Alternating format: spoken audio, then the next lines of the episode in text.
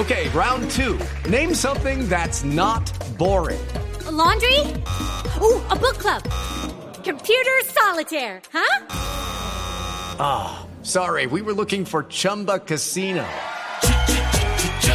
That's right. ChumbaCasino.com has over 100 casino style games. Join today and play for free for your chance to redeem some serious prizes. ChumbaCasino.com. No purchase necessary. Full prohibited by law. 18 plus terms and conditions apply. See website for details. Se te viene encima. En cambio, si tienes grupitos de a cuatro o cinco prendas máximo, eh, se te ve lleno el espacio, puedes ver lo que tienes, porque yo digo que gran parte del problema es que uno no ve lo que tiene, porque todo está apretado, apeñuscado, hay cosas al fondo, hay cosas al frente y pues no estás usando eh, tu ropa y estás llenando el espacio de cosas que no necesitas. Entonces, ideal que un closet sea blanco, ideal que no tengamos que armar unas torres gigantes de ropa, sino morritos pequeños y, poder usar toda la ropa que tiene. Pues Andrea Segura, mil gracias por estar aquí en Casa Blue, darnos esos tips tan interesantes eh, de cómo organizar nuestro closet, de cómo empezar este año 2020 organizando su casa, organizando su energía y como decimos aquí en Casa Blue, organizando la casa de adentro, que somos nosotros, y organizando la casa de afuera, organizando que es la, casa que todos tenemos. Andrea, mil gracias. A ustedes, mil gracias. Hasta luego. Organizando la casa, se organiza la vida. Pues Ana, un feliz año para usted. De feliz año para ti, un feliz año para mí. Para todos nuestros oyentes que tengan un año 2020 lleno de energía. Aquí les estamos dando tipsitos de cómo empezar este año poniendo en orden la casa. A ustedes gracias por acompañarnos. Nos esperamos. El próximo sábado. El próximo sábado, como siempre, aquí en Casa Estás escuchando Casa Blue. Voces y sonidos de Colombia y el mundo en Blue Radio y bluradio.com, porque la verdad es de todos. 11 de la mañana, un minuto, hora de actualizar noticias, información en Blue Radio. Arrancamos en el departamento de Antioquia porque en Valdivia las autoridades encontraron el cuerpo de una mujer de 76 años en alto grado de descomposición, pero además con signos de abuso sexual. ¿Qué se sabe de este caso, Valentina Herrera? Eduardo, buenos días. El hallazgo se dio en el casco urbano del municipio del norte antioqueño, esto en el barrio 20 de julio. Según Jader, Jader Gómez, comandante del Cuerpo de Bomberos de Valdivia, fue la misma comunidad la que reportó de que la vivienda de la señora, donde esta vivía sola, salía un olor muy fuerte y el momento de ingresar a esta hallaron su cuerpo desnudo y con señales de violencia. Sí, la señora estaba en bastante estado de descomposición. El caso ya está en manos de las autoridades. De hecho, creo que Medicina Legal se llevó el cuerpo para Medellín para hacer pues las respectivas indagaciones y la señora estaba ahí como en un estado que no era como una muerte normal, se puede decir. La señora, identificada como Arnold Echavarría, de 76 años de edad, hacía parte de la población que fue evacuada del corregimiento de Puerto Valdivia tras la contingencia de Hidroituango en abril de 2018 y desde ese entonces se había asentado en la cabecera urbana de Valdivia. Para este 14 de enero, los estudiantes de la Universidad del Atlántico convocaron a una asamblea en la que se está estudiando la posibilidad de levantar el paro. Recordemos que hace tres meses cerca de 25 mil estudiantes están afectados. Harvey Jiménez. Un grupo de estudiantes independientes y algunas organizaciones estudiantiles de la Universidad del Atlántico convocaron para este 14 de enero una asamblea en la que plantearán la posibilidad de reanudar las clases en el Centro de Estudios Superiores. Germán Zuluaga, presidente regional del Consejo Nacional Superior Estudiantil de Colombia, señaló que la noticia no cayó bien en algunos sectores estudiantiles. Pasado casi tres meses de paro y que muchos estudiantes, que somos casi 25 mil estudiantes, ya queremos regresar. Ya la mayoría de exigencias se han cumplido. Una era la salida de Prasca, Prasca ya se acción. Dos, el tema de los estatutos, ya el Consejo Superior está dando el primer debate y que obviamente no se ha avanzado porque no tenemos representaciones estudiantiles. Zuluaga señaló que se ha avanzado en el tema de las garantías de seguridad para los líderes estudiantiles y que tienen confianza en que la gobernadora Elsa Noguera tome las mejores decisiones por el bien del alma mater. Son las 11 de la mañana, 4 minutos. Atención, hay reporte de un nuevo sismo que se registró hace minutos nuevamente en el municipio de Los Santos, en Santander, un eh, temblor de magnitud 4,2 grados con profundidad de 151 kilómetros un sismo que nuevamente volvió a sacudir a buena parte del departamento de Santander. Esta es noticia en desarrollo, ya más adelante les estaremos contando de este asunto. Hay una controversia tremenda en el departamento del Meta por el nombramiento del secretario de la Asamblea Departamental porque tiene una condena de siete años de prisión por un juzgado de Villavicencio por delitos contra la administración pública. ¿Cómo es la historia, Carlos Andrés Pérez? Todo tipo de comentarios ha generado el nombramiento de Jorge Parrado como nuevo secretario de la Asamblea Departamental. El nuevo funcionario fue nombrado el pasado 2 de enero, luego de que seis de los 11 diputados votaran por él, sin importar que actualmente tenga una sentencia en primera instancia por delitos contra la administración pública. Juan Camilo Chávez, uno de los diputados que no votó por el cuestionado secretario, se refirió a este tema. Si él está, tiene una inhabilidad moral de participar teniendo en cuenta que esta persona tiene una condena por corrupción, eh, y en estas condiciones participar y posiblemente quedar en una corporación tan importante. Legalmente Parrado no se encuentra inhabilitado, pero desde ya expertos anticorrupción y la comunidad en general cuestionan por qué los diputados eligieron a esta persona que está condenada a siete años de prisión. Hasta el 31 de enero tienen plazo los partidos políticos y los movimientos para definir si se declaran de oposición, si se declaran oficialistas o de gobierno o si serán independientes. Eh, esto ocurrirá, por supuesto, en los consejos y las asambleas del país después de las elecciones del año pasado y del nombramiento y de la posesión en propiedad de los gobernadores y los alcaldes en Colombia.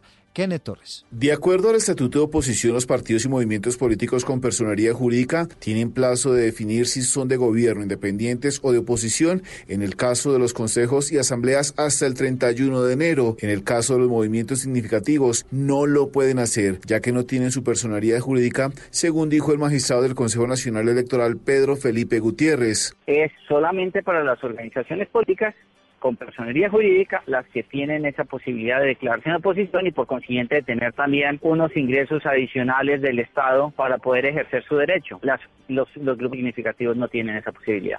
Las declaraciones de cada corporación es ante el Consejo Nacional Electoral y con la declaración tienen unos derechos recursos del Estado para esos efectos y también acceso a los medios de comunicación pues para, para poder entrar a, manifestarse cuando el, el alcalde o el presidente den una declaración pues que los afecte.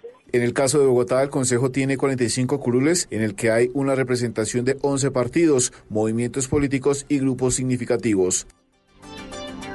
Ahora son las 11 de la mañana y 7 minutos. Hay cierre total a esta hora en la vía entre Plato y Pueblo Nuevo en el departamento de Magdalena por una agrupación de personas, una manifestación que está ocurriendo en ese punto, particularmente en el kilómetro 1. Y nos vamos para el sur de Bogotá, porque está en estos momentos concluyendo el Consejo de Seguridad que está liderando la alcaldesa de Bogotá, Claudia López, en compañía del gobernador de Cundinamarca y el alcalde de Soacha. ¿Qué se ha sabido hasta el momento, María Camila Castro? Eduardo, estamos en el límite entre Bogotá y Soacha, exactamente en la línea que queda Bosa. Se espera que la alcaldesa de Bogotá tenga su primer consejo de Bogotá entre el gabinete local y el equipo del gobernador de Cundinamarca. Los temas que se espera que hable son las bandas delincuenciales en las conocidas fronteras invisibles. Otros temas serán de seguridad y cómo combatir el microtráfico. La alcaldesa hizo un recorrido con Transmilenio con el subsecretario de Movilidad Sergio Martínez, el secretario de Seguridad Hugo Acero y Luis Ernesto Gómez, secretario de Gobierno. Se espera en los próximos minutos su llegada para el inicio de este consejo. Ahora a las 11 de la mañana, 8 minutos, les contamos que por primera vez el país va a conocer una cifra concreta de cuánto está invirtiendo el gobierno para garantizar la equidad de la mujer. Marcela Peña. Eduardo, aunque entidades y personajes públicos hablan frecuentemente de la importancia de promover la igualdad de género o la lucha contra la discriminación, el pequeño detalle es que hoy no sabemos si ese discurso está respaldado realmente con programas concretos y recursos. Conoceremos la cifra de cuánto gasta el país en políticas a favor de las mujeres por primera vez en el mes de abril y esta va a ser la base para que el presupuesto del gobierno nacional en el año 2021 tenga un capítulo exclusivo dedicado para ellas. Por orden del Ministerio de Hacienda, cada entidad pública tendrá que sentar desde esta semana a revisar cuánto dinero está invirtiendo en aspectos como el acceso a la salud sexual y reproductiva, la educación, la tecnología, la autonomía económica de las mujeres, el combate a la violencia de género y la participación en escenarios de poder y toma de decisiones. Esta fue una pelea que dieron y ganaron en el Congreso las representantes y senadoras de la Comisión de la Mujer durante la discusión del Plan Nacional de Desarrollo.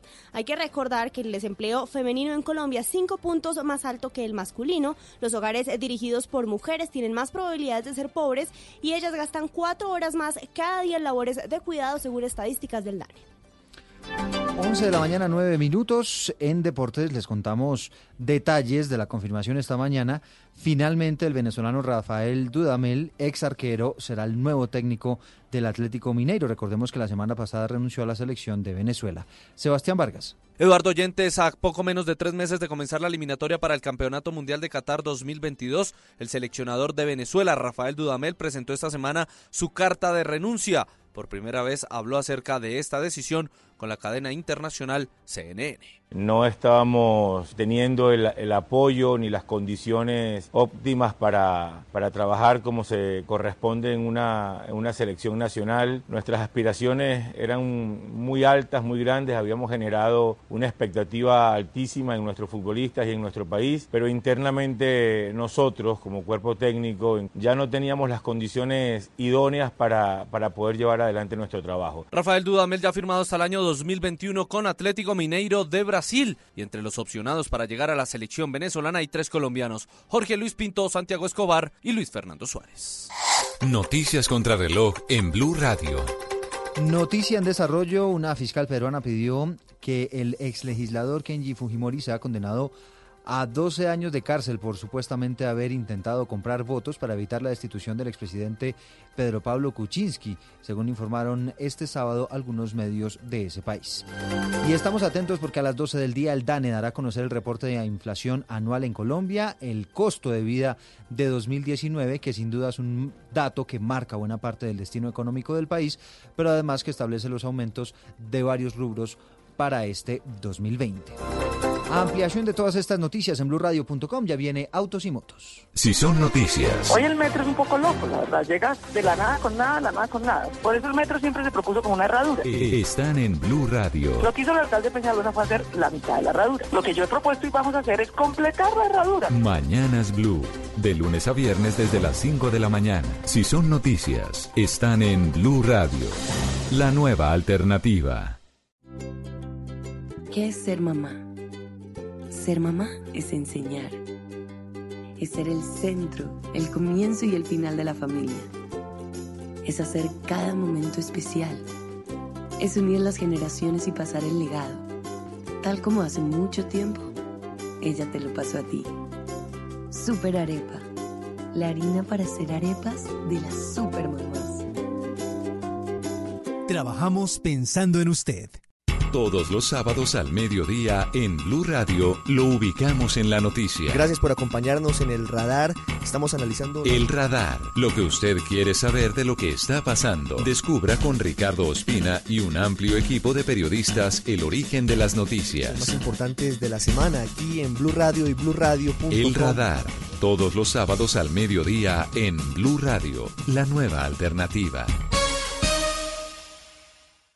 Termina el 2019, termina la década y es hora de hacer un resumen de lo que ha sucedido en el mundo de la música en estos 10 años. Ay no, gato, pero eso está muy aburrido. Pongámosle ambiente, fiesta, fin de año. Entonces mandemos de vacaciones a todos los programas de la tarde y noche y pongámonos a tono con la temporada. Este fin de 2019 y comienzo de 2020, Blue Radio presenta una serie de especiales musicales con lo mejor de la década, con Juanita Kremer, W Bernat, Data Solar ¿Y yo puedo tener un espacio? Eh, no. Mentiras, claro, obviamente. Perfecto. Del 25 de diciembre al 5 de enero desde las 2 de la tarde, temporada de vacaciones en Blue Radio con la música y los artistas de la década. Una manera diferente de recibir el 2020 por Blue Radio y bluradio.com. La nueva alternativa. Esta es Blue Radio. En Bogotá, 89.9 FM. En Medellín, 97.9 FM. En Cali, 91.5 FM. En Barranquilla, 100.1 FM. En Cartagena, 1090 AM. En Bucaramanga, 960 AM. En Tunja, 103.1 FM. En Caldas, 107.1 FM. En Villavicencio, 96.3 FM. En Armenia y el norte del Valle, 94.1 FM. En Neiva, 103.1 FM. Y en Córdoba, 96.0 FM. También en bluradio.com. En Facebook. Blue Radio Colombia, a través de Twitter en arroba Blue y en la señal de TDT.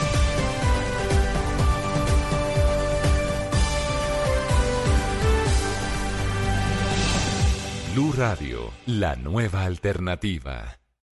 Velocidad, seguridad, tips, información. Lo más reciente y relevante del mundo automotriz. Comienza en Blue Radio, Autos y Motos, con Ricardo Soler, Nelson Asensio y Luz Euse. Autos y Motos por Blue Radio y bluradio.com. La nueva alternativa.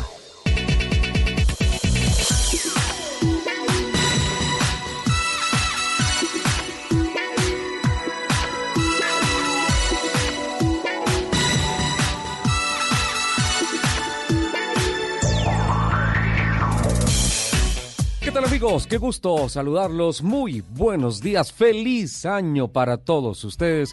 Primer fin de semana del año 2020. Es ah, una verdadera alegría, un inmenso placer acompañarlos esta semana de descanso, diría yo que generalizado en todo el país, luego de las fiestas navideñas, luego de las fiestas de fin de año. Eh, nos volvemos a encontrar acá para acelerar un nuevo capítulo en Blue Radio con autos y motos. Eh, siempre dedicados con la mayor pasión periodística del mundo a la industria de los autos, las motos, la competición a motor, infraestructura, seguridad vial, siempre las voces protagonistas, lo que es noticia que mm, se presente en cualquier momento, será invitado de honor a Autos y Motos de Blue Radio. Gina Paola Vega, nuestra productora periodística, nos acompaña hoy en nuestras redes sociales, los estamos acompañando en la plataforma digital de Blue Radio, en Twitter arroba Blue Autos y Motos y mi Twitter personal, arroba Ricardo Soler 12, siempre también pendientes en la superautopista de información para tener contacto permanente con todos ustedes. Bueno, eh, termina un 2019 con cifras positivas para la industria, cifras positivas para el deporte a motor.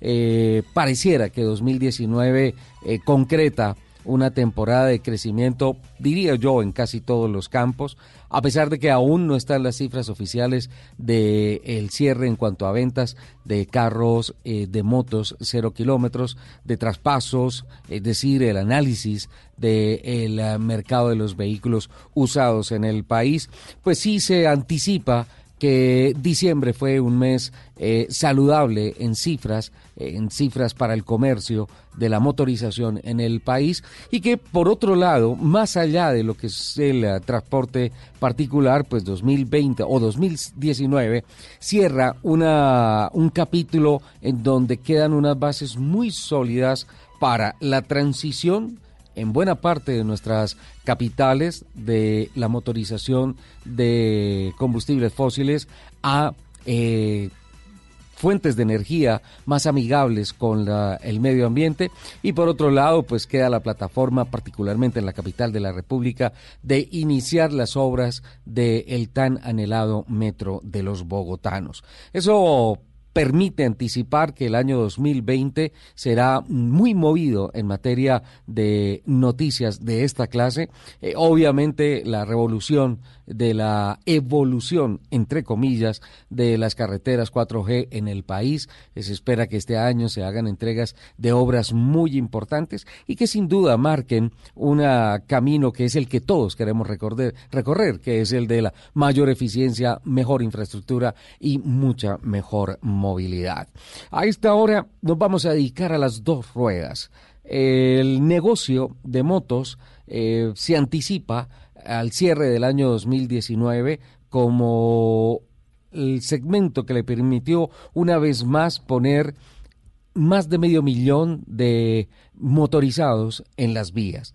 Eh, a noviembre la cifra de motos nuevas estaba en 553.053. Se estaba esperando, obviamente, en el mes de diciembre una proyección de unas 60.000 motos aproximadamente, lo que marcaba por encima de las 560.000 unidades, lo que significa que sigue creciendo la, la industria de las motos, se mantiene sobre los dos dígitos eh, a noviembre estaba en el 10% con relación al también positivo ejercicio del año 2018 y en cuanto a, materias, en, a materia de motos eléctricas, 2.097 motos hasta el mes de noviembre con un factor de crecimiento casi del 100%, un 99.7%. Si bien es un factor de crecimiento muy grande, hay que entender que el mercado de las motos eléctricas, de las motos amigables con el medio ambiente, viene prácticamente de cero. Por tanto, esos factores de crecimiento tan grandes. Ahora, es importante que ojalá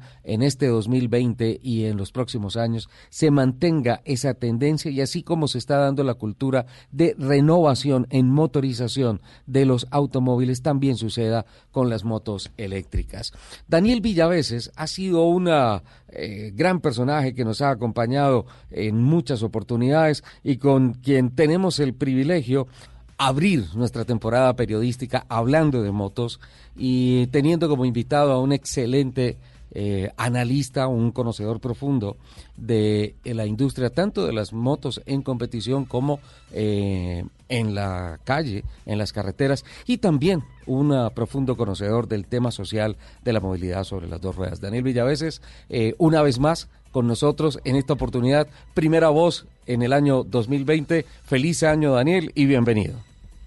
Hola Ricardo, feliz año para ti, para todo el equipo de autos y motos. Feliz de iniciar este 2020 con las buenas noticias de estar en la mesa con ustedes.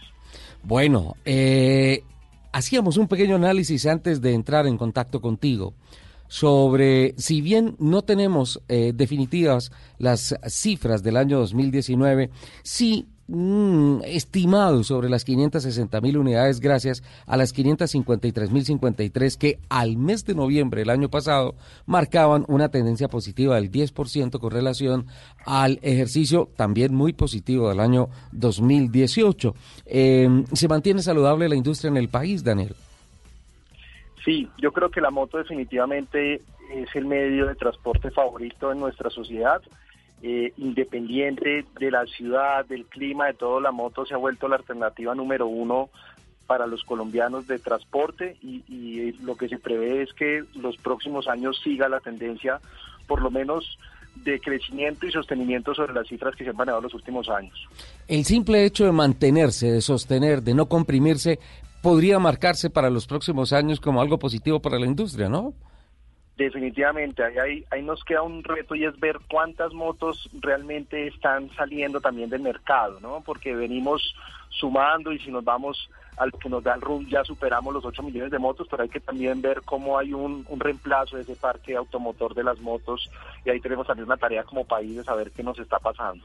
Esa fue una de las grandes conclusiones que nos dejó 2019, ¿no? Ya hay un parque automotor más grande en dos ruedas que en cuatro ruedas en el país tal cual. Son, es el actor vial número uno y ahí nos vienen unos retos sociales también importantes y es que nos toca entender que hay una mayoría y, que hay una mayoría que es un actor vulnerable. Eso nos tiene unos retos en nuestro código de tránsito, en muchas formas de ver la movilidad diferente de un país que ya no se mueve como hace 10, 20 años. Bueno, desde Asuntos Públicos de la FIM para Latinoamérica, eh, globalmente en la región ¿Cómo se está viendo el fenómeno? Nosotros lo vivimos acá internamente, el fenómeno del crecimiento del el mercado de las motos nuevas en el país. Pero a nivel región, ¿cómo se está calificando a Colombia, Daniel? Pues Colombia es un líder en la región en el sentido de ventas, en el sentido, digamos, de legislación, muchas referencias acertadas o desacertadas de las que pasan en Colombia frente al tema normativo se replican en otros países. Un ejemplo muy puntual es nosotros hace unos años pusimos el chaleco con placa, que fue una medida pues muy desafortunada para el motociclista. Aquí se logró eh, reorientar el tema y derogarla, pero por ejemplo países como Argentina la está queriendo volver a poner allá y el referente, es decir, Colombia lo hizo. Entonces ahí tenemos un liderazgo y una responsabilidad frente a la región eh, en todos los aspectos. Nosotros tenemos unos volúmenes de ventas similares, inclusive a países como Brasil, que es el gran líder de la región en la venta de motos. Eh, entonces, pues yo creo que ahí Colombia tiene que asumir ese liderazgo y, de alguna manera lo ha venido asumiendo, ¿no? Muchos eventos que transcurren el año pasado para noviembre tuvimos el, el Congreso Latinoamericano de Motociclismo de todas las federaciones de, de fin Latinoamérica en Cartagena. Entonces también es, es una señal de que Colombia está siendo líder en todos los aspectos de la moto, social, deportivo, comercial, legislativo. Bueno, me, me habló de, de, muchos capítulos, social, legislativo, comercial, y creo que son temas que tenemos que, que ir ah, revisando porque básicamente en esta, en esta comunicación, Daniel, eh, nos encantaría tener la percepción o la conclusión de cómo calificaron ustedes el año 2019 en eso, en el mercado, en el deporte y socialmente, y también cómo se proyecta este 2020, porque eh, sin duda alguna, como tú lo decías acertadamente, ya es una realidad, más de ocho motocicletas rodando, una renovación interesante del parque automotor, un salto hacia la motorización eléctrica, que también es un fenómeno que tenemos que seguir con lupa en los próximos, en los próximos eh, meses, en los próximos años, pero sin duda alguna eh, seguir el tema legislativo porque hoy en día el tema de las motos aparece, eh, diría yo que casi que semanalmente en temas de inconformismos, de protestas, de rodadas para elevar voces de protesta, porque pareciera que en materia legislativa y en materia de infraestructura el país no está preparado para esa transformación de movilidad. Sí, yo, nosotros siempre hemos concebido eh, la sostenibilidad de la industria de la moto y del motociclismo colombiano en tres aspectos, ¿no? Lo económico, lo ambiental y lo social. Abordándole lo económico, pues definitivamente es un protagonista, como hablábamos anteriormente, se sostiene la industria, genera unos empleos considerables en la preventa y en la posventa, eh, y es un motor frente al, emprendimiento, ¿no? ¿no? es entrar aquí a mirar si hay formas de, usar la moto que en este momento no estén formalizados, pero hace parte fundamental de la economía colombiana la motocicleta. En lo ambiental, pues vienen unos grandes retos. El 2019 cerró con un crecimiento muy fuerte en la venta de motos eléctricas. Entró Daniel, a, a noviembre las motos eléctricas marcaban 2.097 unidades vendidas eh, y un factor de crecimiento del 99.7%, es decir, básicamente anunciando que fue el año 2019 eh, el año en el que se eh, fundamentó la plataforma de ventas de motos eléctricas. Total, venimos con dos años seguidos de crecimiento a tres cifras y, un, y un tema importante de, esa, de ese, digamos, posicionamiento de la venta de motos eléctricas es la entrada al mercado de un actor muy fuerte que es el Grupo AKT, que entra con una moto nueva y la división que se genera en Auteco, donde se abre una nueva línea que es Auteco Mobility y se crea toda una, digamos, toda una línea desde las patinetas eléctricas hasta las motos eléctricas, pasando por las ciclas. Entonces, los dos líderes del mercado nos están mostrando pues una entrada muy fuerte a eso que ya es un fenómeno mundial y que Colombia pues no es ajeno al tema. Entonces, eh, ahí hacía la introducción frente a esa sostenibilidad ambiental, ¿no? Nos toca ver cómo se promociona y definitivamente la forma más fácil de que ingresemos a los actores viales a la movilidad de cero emisiones es la motocicleta y la bicicleta. Entonces, yo creo que en los próximos años vamos a seguir con un crecimiento muy fuerte eh, porque de alguna manera los vehículos siguen estando muy alejados del acceso a la gente por los costos, por todo, independiente, digamos, de unos beneficios arancelarios, tributarios que hay, sigue siendo para la mayoría de los colombianos, pues vehículos de unos costos muy altos versus una motocicleta eléctrica que la podemos encontrar desde los 2 millones y medio, inclusive algunas con, con unos precios más bajos. Pero Daniel, yo pienso, eh, no sé, con relación a, a qué factores externos a lo que es netamente la moto, el placer de conducir una moto, eh, el factor de crecimiento en el mercado. Y más allá de ver eh, el costo de la motorización de los automóviles, hay unos planes muy fáciles, hay políticas de créditos blandos, hay muchas facilidades para comprar carro cero kilómetro en el país, pero, pero pienso particularmente que el principal acelerador de la venta, de la comercialización de motos, ha sido la gran deficiencia en muchos aspectos de los sistemas de transporte público masivo, eh, la, percepción de inseguridad que hay, por ejemplo, en Transmilenio, en Bogotá, eh, las dificultades eh, de las rutas, las dificultades en las estaciones de servicio para poder acceder a ellas, para abordar los mismos articulados. Pienso que todos estos fenómenos llevan a la gente a decir, bueno, voy a hacer el equilibrio eh, entre cuánto gasto en transporte público, cuánto podría gastar en pagar una moto, la cuota de sostenimiento, y creo que ahí es donde está el principal acelerador del factor de crecimiento de la industria de las motos en el país. Total. Mira que tuve la oportunidad el año pasado de estar en un evento en Medellín, eh, promovido por la Secretaría de Movilidad de Medellín, por Ruta N, donde se contrataba una firma extranjera para hacer un estudio de cómo desincentivar el uso de la moto. Y para sorpresa de otros, pero atrevo a decir que para mí no es una sorpresa, eh, la conclusión fue que no se puede desincentivar. Medellín, que es una ciudad que tiene una oferta de transporte público innovadora, que cuenta con un metro, un metro cables, tranvías, digamos, una red muy fuerte, sigue siendo la moto el protagonista, casi con un parque automotor muy similar al de Bogotá. Sí. Con donde tenemos, yo diría, la capital de la industria, con tres, cuatro ensambladoras. Entonces, la conclusión es que la moto tiene unas particularidades únicas. Hay una deficiencia del transporte público, como Ricardo lo comenta, yo creo que eso es evidente para todos, pero definitivamente la moto entra a suplir esa necesidad de última milla. Pongámonos en los zapatos de una mamá que arranca muy temprano, que sale a trabajar, que llega a 6 de la tarde después del transporte público a su casa y le toca hacer una inversión adicional de última milla.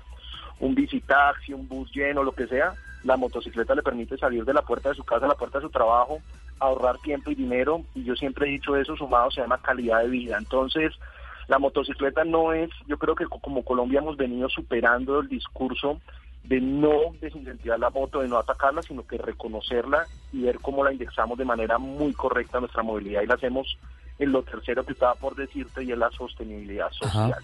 Daniel, y ahí es donde tenemos los grandes retos. Daniel, quiero invitarte a que nos tomemos un cafecito, si te parece. Cumplimos con unos pequeños compromisos de orden comercial y promocional y continuamos con el tema, ¿te parece? Perfecto, claro que sí, Ricardo.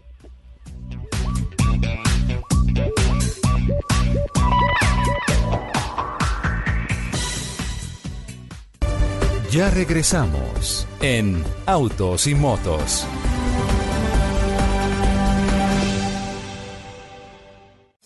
Nos une la misma pasión, la alegría y la emoción. Se juegan los estadios, se vive en Blue Radio. Un continente unido como una nación. Colombia y Argentina celebran la fiesta del gol. Se escucha en el barrio, en la casa, en el carro, en la esquina, en la tienda, en la cuadra. Se vive en Blue Radio, BlueRadio.com. Se juegan los estadios, se vive en Blue Radio. Pasión. Tenemos puesta la camiseta de la información. Nos une mi selección, ver jugar la tricolor. Arriba las manos, porque el fútbol ya arrancó. Ya llegó la Copa América 2020. Colombia quiere ser campeón. Ya llegó la Copa América 2020.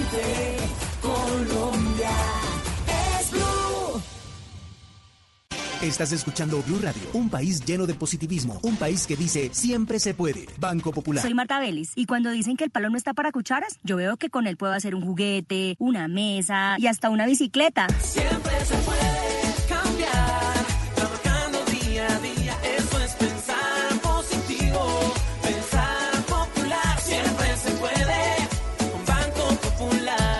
Marta es clienta del Banco Popular y junto a ella pensamos que si miramos la vida de manera positiva, sabremos que siempre se puede. Banco Popular, somos Grupo Aval, Vigilado Superintendencia Financiera de Colombia. Termina el 2019, termina la década y es hora de hacer un resumen de lo que ha sucedido en el mundo de la música en estos 10 años. Ay, no, gato, pero eso está muy aburrido. Pongámosle ambiente, fiesta, fin de año. Entonces mandemos de vacaciones a todos los programas de la tarde y noche y pongámonos a tono con la temporada. Este fin de 2019 y comienzo de 2020, Blue Radio presenta una serie de especiales musicales con lo mejor de la década, con Juanita Kremer, W Bernat, Tata ¿Y yo puedo tener un espacio? Eh, no. Mentiras, claro, obviamente. Perfecto. Del 25 de diciembre al 5 de enero desde las 2 de la tarde, temporada de vacaciones en Blue Radio con la música y los artistas de la década. Una manera diferente de recibir el 2020 por Blue Radio y bluradio.com. La nueva alternativa. Este domingo en En Blue Jeans, ¿debería seguir existiendo el matrimonio? Lo analizamos con un experto. En los gadgets de Simón hablaremos sobre los armarios inteligentes. Bienvenidos a toda la música y el entretenimiento en En Blue Jeans de Blue Radio. En Blue Jeans, este domingo de 7 a 10 de la mañana por Blue Radio y bluradio.com. La nueva alternativa.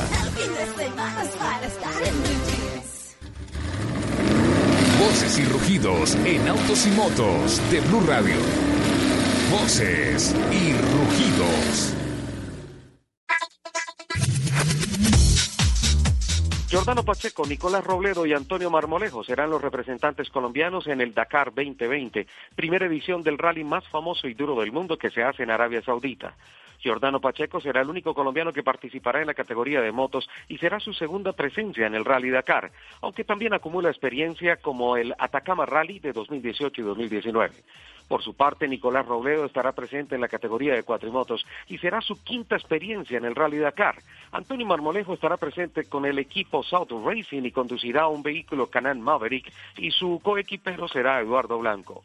La prueba se celebrará entre el 5 y el 17 de enero.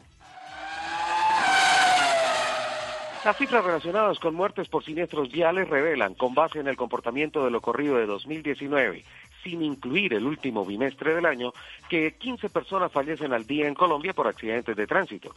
Según la ministra de Transporte, Ángela María Orozco, esta cifra significa que cada 94 minutos pierde la vida un colombiano en las vías, alertando además que los siniestros viales se han convertido en la segunda causa de muerte violenta en el país. El 48% de fallecidos fueron motociclistas y un 23% peatones.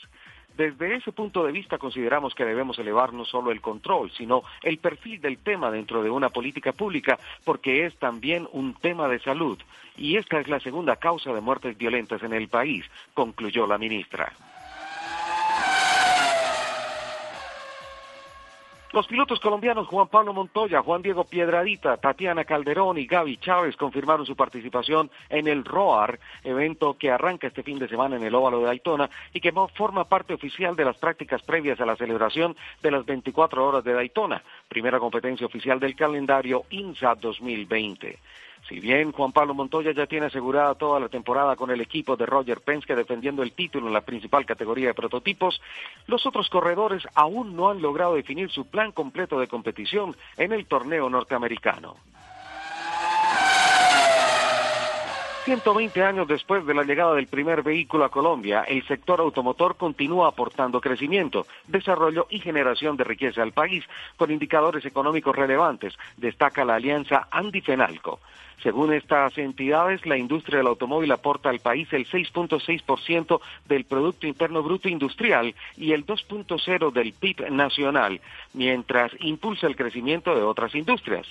Las últimas cifras disponibles reportan que los impuestos a vehículos aportaron un aproximado de 7.4% de los ingresos corrientes del país, lo que es equivalente a unos 615 mil millones de pesos. Los invitamos a que sigan con la programación de Autos y Motos aquí en Blue Radio. Todos los sábados al mediodía en Blue Radio lo ubicamos en la noticia. Gracias por acompañarnos en el radar. Estamos analizando... El radar, lo que usted quiere saber de lo que está pasando. Descubra con Ricardo Ospina y un amplio equipo de periodistas el origen de las noticias. Los más importantes de la semana aquí en Blue Radio y BlueRadio.com. El radar, todos los sábados al mediodía en Blue Radio, la nueva alternativa. Blue Radio crece y se fortalece con sus emisoras afiliadas en Colombia. Radio Magdalena, 1420 AM en Santa Marta. Radio Panamericana, 1140 AM en Girardot. Radio Catatumbo, 1150 AM en Ocaña. Frecuencia F, 1370 AM en Cúcuta. La Caliente, 1330 AM en San Gil. Sonora Cimitarra, 96.7 FM en Santander. Blue Radio crece. Blue Radio y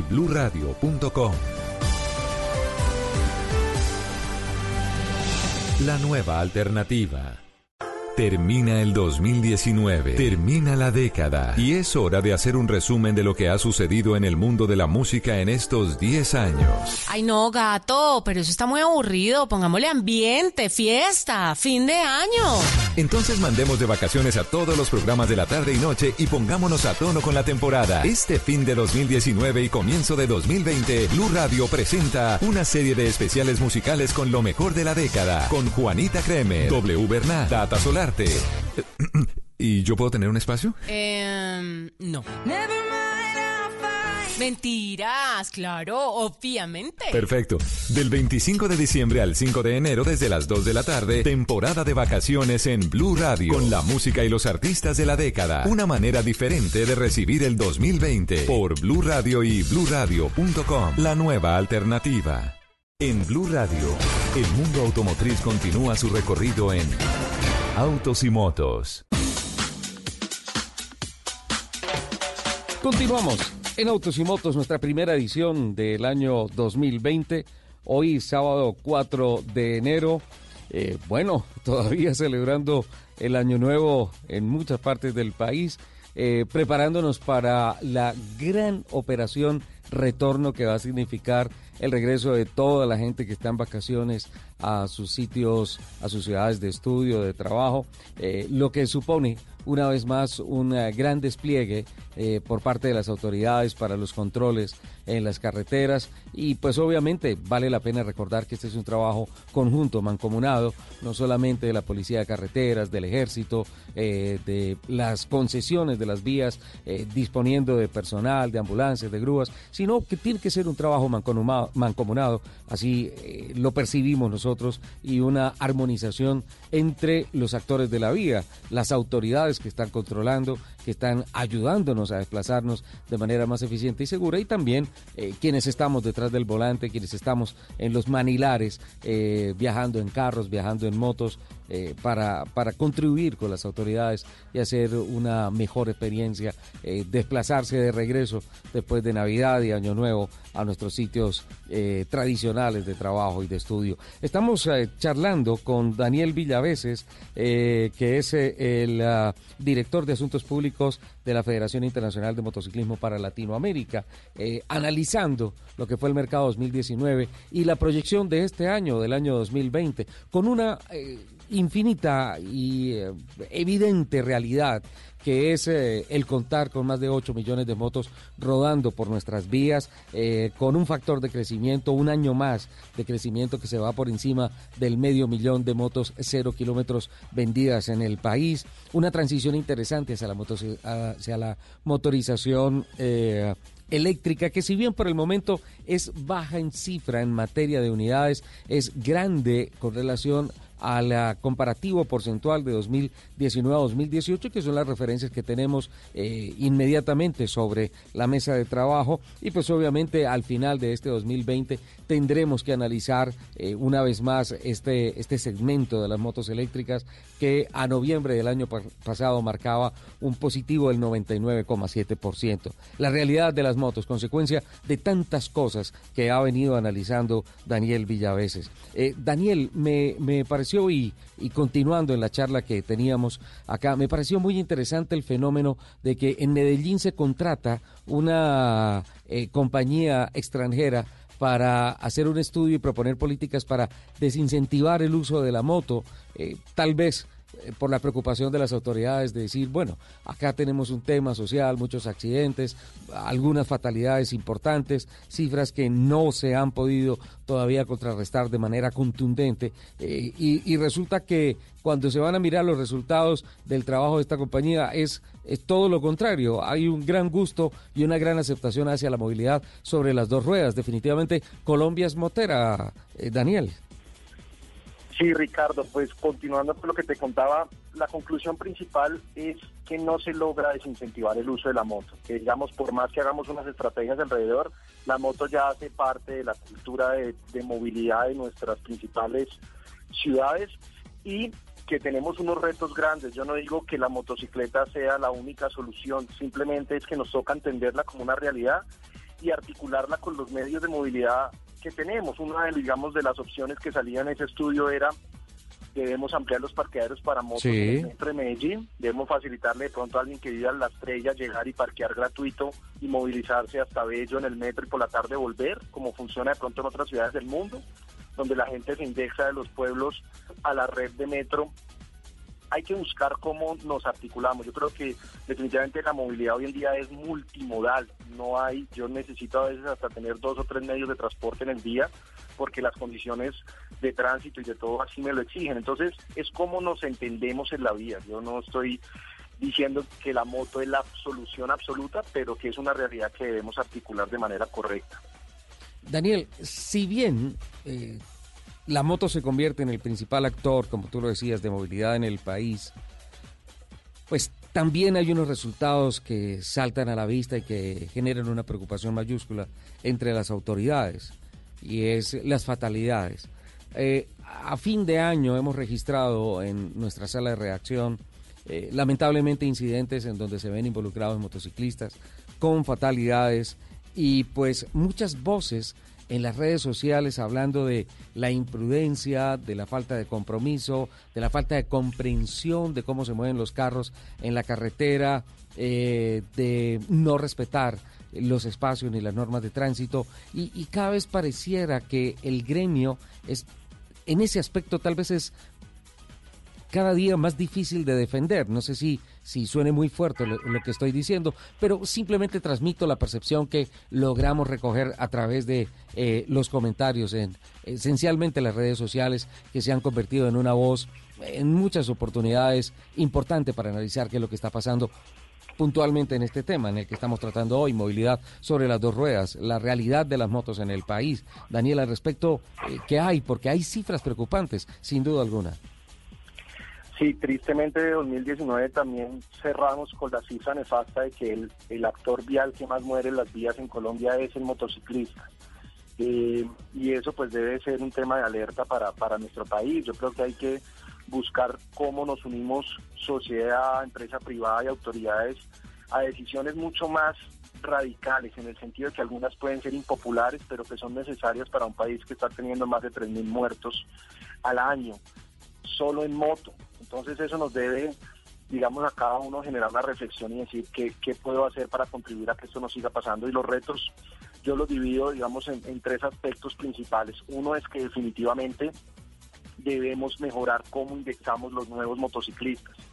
Hay una deuda histórica que tiene el país y es en hacer mucho más riguroso la obtención de la licencia. Sí.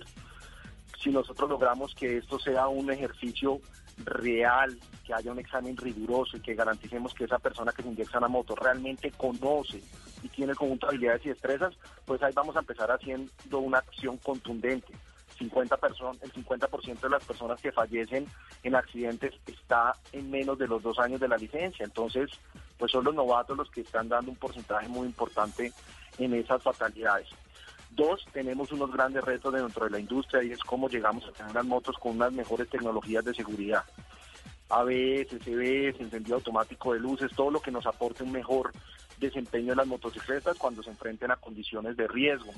Eh, hay un referente a nivel Latinoamérica y es lo que ya pasó en Brasil. Brasil eh, generó una obligatoriedad en el ABS para las motos de 300 en adelante y para las motos inferiores a 300 el CBS. Hoy en día Brasil está mirando cómo baja eso a las motos 125 porque el impacto frente al parque automotor fue muy bajito y algo similar podría pasarnos en Colombia. Lo importante es que tomemos decisiones. La industria de la moto necesita un acompañamiento de normas que les permitan a las empresas y a las grandes ensambladoras tener una garantía de, económica también pero necesitamos que todos pongamos de nuestra parte. Yo no, no creo que el discurso aquí es de buenos y malos, sino de compromisos reales con unas fechas puntuales y que pasen. Necesitamos que las motos que empiecen a entrar sean más seguras y que se genere también un cambio en ese parque automotor. Pero Daniel, si se está, si se está ejerciendo, por ejemplo, el lobby político necesario para acelerar el tema de, de normas que conduzcan a, por ejemplo, lo que tú dices, metes el dedo en la llaga. Eh, ¿Cómo se hace o cómo se desarrolla una dinámica en la cual expedir una licencia de conducción para motos sea un tema muchísimo más de compromiso social, más allá de prender una moto y, y moverla? Sí, lo que pasa es que hace más de dos años, tres años se viene con un proyecto que se llama Los Cali, Esos son los centros de apoyo logístico de evaluación para poder independizar la formación y la evaluación. Pero es un proyecto que lleva tres años, donde hemos estado muy cerquita y donde se ha tomado la decisión de a veces congelarlo. Y tenemos un taxímetro muy caro que es tener 6.000 muertos Sí. cada año. Entonces, cada año que se nos termine, que nos, se nos pase sin hacer que eso sea una realidad, pues nos cuesta como país muchas vidas. Entonces, necesitamos medidas mucho más oportunas, que sean rápidas en su ejecución, porque si no, yo, yo pongo una comparación y ahí vuelvo al tercer tema que les quería decir, era los elementos de protección personal. Llevamos casi 20 años con una norma que nos obligaba a usar el casco, pero solo hasta el año pasado logramos reglamentar cuál era el casco que se necesitaba, qué certificados debía tener, qué podían traer nuestros importadores o qué podrían vender los fabricantes o Ujú. comercializadores. Entonces, no es sacar una ley, sino es cómo la voy a volver una realidad y ahí creo que tenemos un gran reto. Los elementos de protección personal es una necesidad que tenemos en el fomento, en el acceso. La, ley por sí sola de volver unos cascos certificados, si no nos enfocamos como autoridades en generar el acceso. Voy a poner un ejemplo. Vamos a liberar de IVA los cascos, vamos a, a facilitar unos créditos a través de las instituciones que tenemos o de la empresa privada. O sea, ¿cómo hacemos que nuestra, nuestro motociclista hoy en día pueda acceder a un casco certificado? Eh, y ahí están los retos. Yo creo que en lo social definitivamente tenemos unos grandes retos, no solo en Colombia, sino a nivel Latinoamérica. Son más de 50 millones de motociclistas de Latinoamérica. Y este fenómeno que estamos viviendo en Colombia se está replicando hoy en día en Argentina, en Centroamérica, en Perú, en donde es el actor vial que más fallece porque lamentablemente hemos tenido una motorización no de la mejor manera. Sí, es, es una realidad, pero, pero también hay que analizar algunos temas positivos al respecto. Eh, se está trabajando, ¿cómo, cómo, ¿cómo consideras que se está marcando el efecto, por ejemplo, de lo que se está haciendo en, en eventos con agendas académicas como MotoGo, en Corferias, eh, como la Feria de las Dos Ruedas en Medellín, que, que entre otras eh, ya está anunciada para el mes de mayo de este 2020, eh, y también algunas marcas que han decidido apostar por ah, rodadas con sus clientes, eh, mirando mucho más el tema de la seguridad en las carreteras, aprendiendo dinámicas para moverse y, y mejorando la movilidad. Tal vez eso ya está empezando a dar efecto positivo o considera que, que la ruta tiene que ser otra. Yo creo que, que es de resaltar lo que están haciendo las ensambladoras, digamos, ellos se unieron a través de Movemos Colombia, que es una iniciativa liderada por Andy, y cada una de las ensambladoras cuenta con unos programas de responsabilidad social, unos más robustos que otros, pero con la firme convicción de que esto aporte a disminuir este fenómeno de accidentalidad que tenemos. Eh, se están haciendo unos pactos importantes, un trabajo, como yo siempre digo, mancomunado con la Agencia Nacional de Seguridad Vial, que es nuestra institución llamada a ser la líder en seguridad vial de nuestro país. Eh, pero nos toca definitivamente a todos. El año pasado hubo tres eventos en la agenda académica que yo considero muy importantes. El simposio en la industria de la moto, que, que transcurre en el marco de la Feria de las Dos Ruedas, organizada por Guillermo Pajón. Tuvimos en mayo el foro, el primer foro del trabajo en moto, que nos permite identificar que en Colombia tenemos más de dos millones de personas que devengan sus recursos de la moto y que necesitamos generarles unas mejores condiciones de trabajo. ¿Y el Congreso de Cartagena? Ese no, el de Cartagena fue es el que te voy a comentar, que es el de el foro de la mujer motociclista en el marco en el marco del, del foro de federaciones de motociclismo, del Congreso de Federaciones de Motociclismo que se hizo en Cartagena el año pasado. Esas tres acciones me parecen importantes, digamos, este último de la mujer motociclista es fundamental para un país como nosotros que tenemos el 25% de los usuarios de motociclistas son mujeres El 25%. el 25%. Entonces, tenemos que estas mujeres son madres, llevan a sus hijos, devengan sus recursos. Y, y un tema que nos tiene que doler como sociedad y es, primera causa de muerte en Colombia violenta de niños está siendo el accidente de tránsito, con un gran aporte del accidente cuando pasan moto. Entonces la mujer como generadora de cambio, como protectora de la familia, pues está llamada a que asuma liderazgo en este cambio que necesitamos y es un motociclismo mucho más responsable.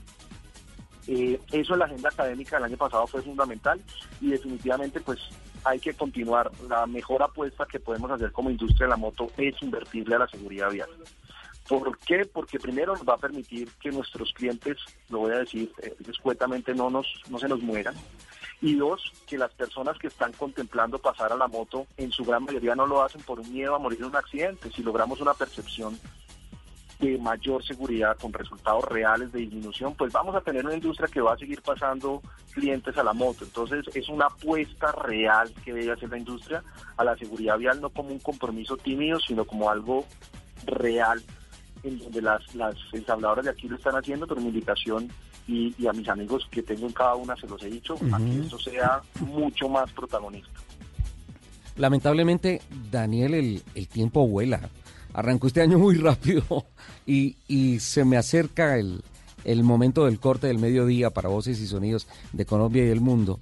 Me parece absolutamente apasionante este tema para abrir un debate nacional eh, a esos temas académicos destacados de 2019 te rogaría el favor que sumes en 2020 el micrófono de Blue Radio de autos y motos, porque siempre tenemos presente el tema acá. Más allá que para transmitir cifras, sí para analizar fenómenos de manejo en las motos, experiencias. Muchas veces hemos tenido a Roberto Wilson acá hablando de sus experiencias personales como motero en ciudades, en carreteras, y pues eh, queremos sin duda aportarle al tema del crecimiento de esa cultura, de ese conocimiento, para que esa cifra de fatalidades baje en el año. Y eh, con relación a, a lo del tiempo, eh, se me empieza a acabar el tiempo de esta primera hora eh, en, autos y motos. Y quisiera eh, no dejar pasar el tema de lo que tanto nos apasiona, Ride Pro, las carreras de motos, el fundamento de la academia en la pista, cómo cerró 2019 y cómo proyecta para este 2020. Pero Ricardo, terminamos un 2019 con grandes resultados. Ustedes que nos han acompañado desde el día uno, hemos crecido gracias a apoyos como los de ustedes. Cerramos el año pasado con más de 32 mil motociclistas intervenidos en todo el país. En el área deportiva tuvimos la oportunidad de tener 12 fechas en el autódromo con más de 3 mil participantes. Y, y- y año a año crece, crece esta familia, hoy casi son 25 familias las que están ligadas a Raipro, eh, entonces esperamos que sea este 2020 un año definitivamente de mayor crecimiento, de consolidación, ya tenemos los ojos puestos en otros países, entonces bueno, estaremos contando, este año vamos a tener nuestro Motofet 6, entonces nos veremos en otros meses para contarles más al detalle y, y Ricardo sea la oportunidad para agradecer ese apoyo incondicional de ustedes para con nosotros siempre. No, siempre. Sabes que el micrófono de Blue Radio está allí eh, aportando periodismo, pero también eh, compromiso social, ¿no? Gracias, gracias Ricardo. Y bueno, un saludo muy especial y este 2020 espero verlos pronto. Sin duda alguna. Daniel Villaveses, eh, una de las grandes autoridades que tiene el motociclismo en el país, director de Asuntos Públicos de la Federación Internacional de Motociclismo para Latinoamérica, compartiéndonos lo que es una infinita realidad y es eh, la motorización que hay en el país sobre las dos ruedas, cifras reales, más de 8 millones de motos eh, caminando por las carreteras, por las ciudades del país y también cifras reales, más de 6 mil muertos al año, una cifra que eh, mantiene encendidas las alarmas y que sin duda nos lleva a una reflexión profunda. Eh, se nos fue ya la primera hora, nos vamos al servicio informativo de eh, Blue Radio con voces y sonidos de Colombia y el mundo y continuaremos analizando tantas cifras importantes de otros segmentos de la industria del motor. Eh, estaremos analizando eh, también las tendencias actuales en la transformación de la motorización para transporte particular y también para transporte masivo. En fin, tantas cosas que tenemos que revisar de 2019 y proyectar para este 2020 que ya arrancó.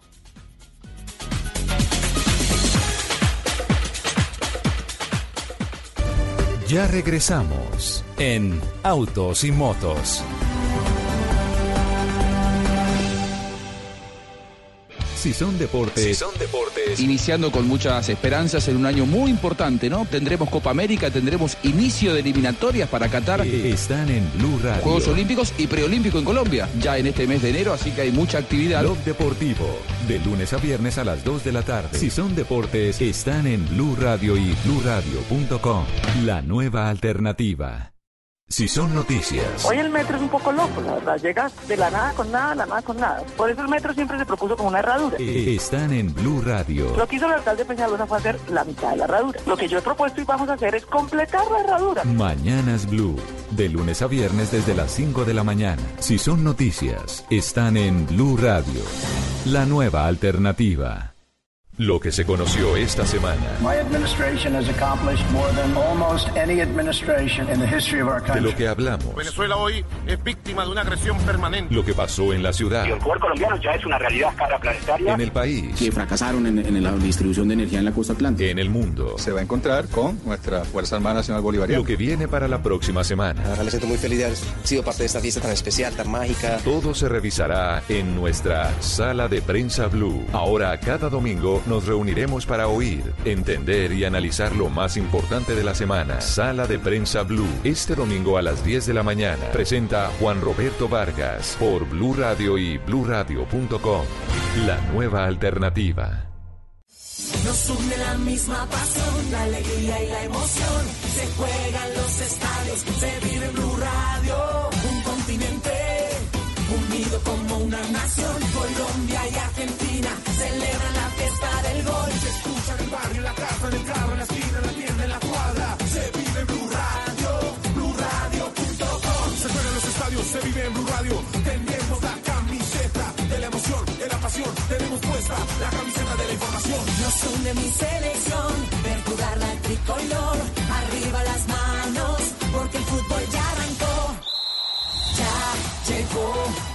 Copa América 2020. Colombia quiere ser campeón. Ya llegó la Copa América 2020. Colombia es Blue. Voces y sonidos de Colombia y el mundo en Blue Radio y bluradio.com. Porque la verdad es de todos.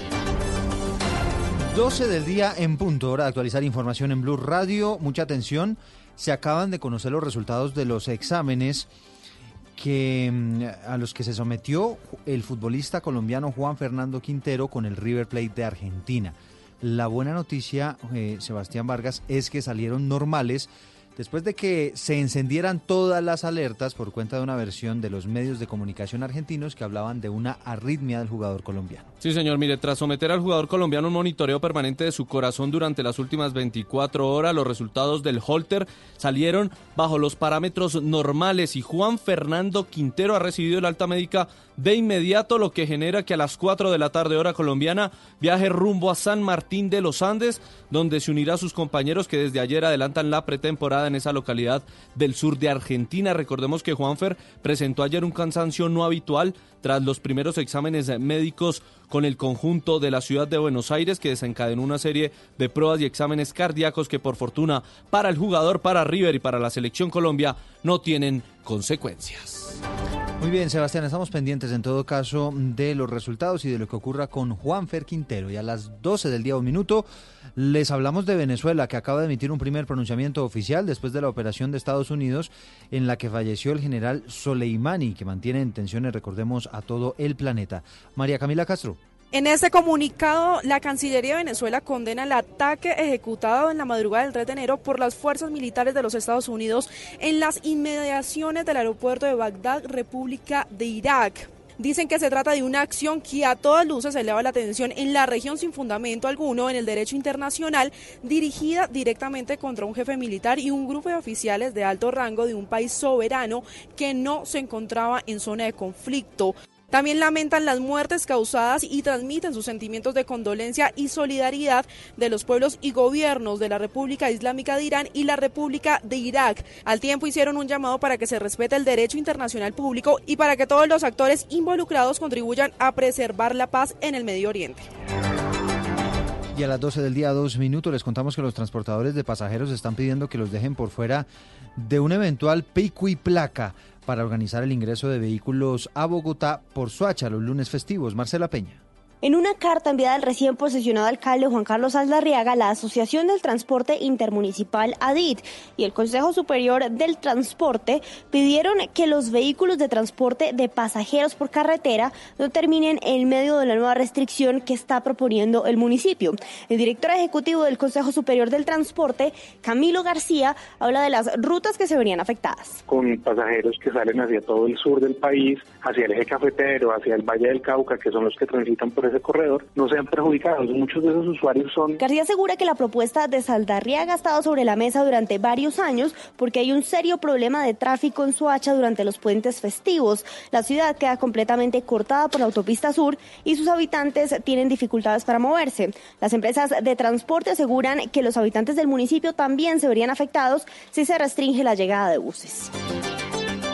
Murió una mujer que había sido quemada por el esposo en el departamento del Huila, Silvia Lorena Artunduaga. Luego de cuatro días de permanecer en la unidad de cuidados intensivos del Hospital Universitario de Neiva, falleció Jessica Alejandra Gómez, la mujer de 24 años, quien resultó con quemaduras de segundo y tercer grado en el 54% del cuerpo, luego de que su ex esposo el pasado 31 de diciembre le prendiera fuego a la habitación donde dormía junto con su pequeña de tres años. Así lo indicó el médico Andrés Bamón, cirujano de la unidad de cuidados intensivos. El deceso se dio esta mañana sobre las seis y media aproximadamente empezó a presentar ya tendencia a la bradicardia y con, y con saturaciones de oxígeno en la sangre tendientes a la baja y alrededor de las 7 y 40 hizo paro, eh, se reanimó durante 20 minutos, pero desafortunadamente no hubo retorno hacia circulación normal ¿sí? y fallece. El hombre quien fue capturado horas después de cometido el ataque fue dejado en libertad por el juez de control de garantías.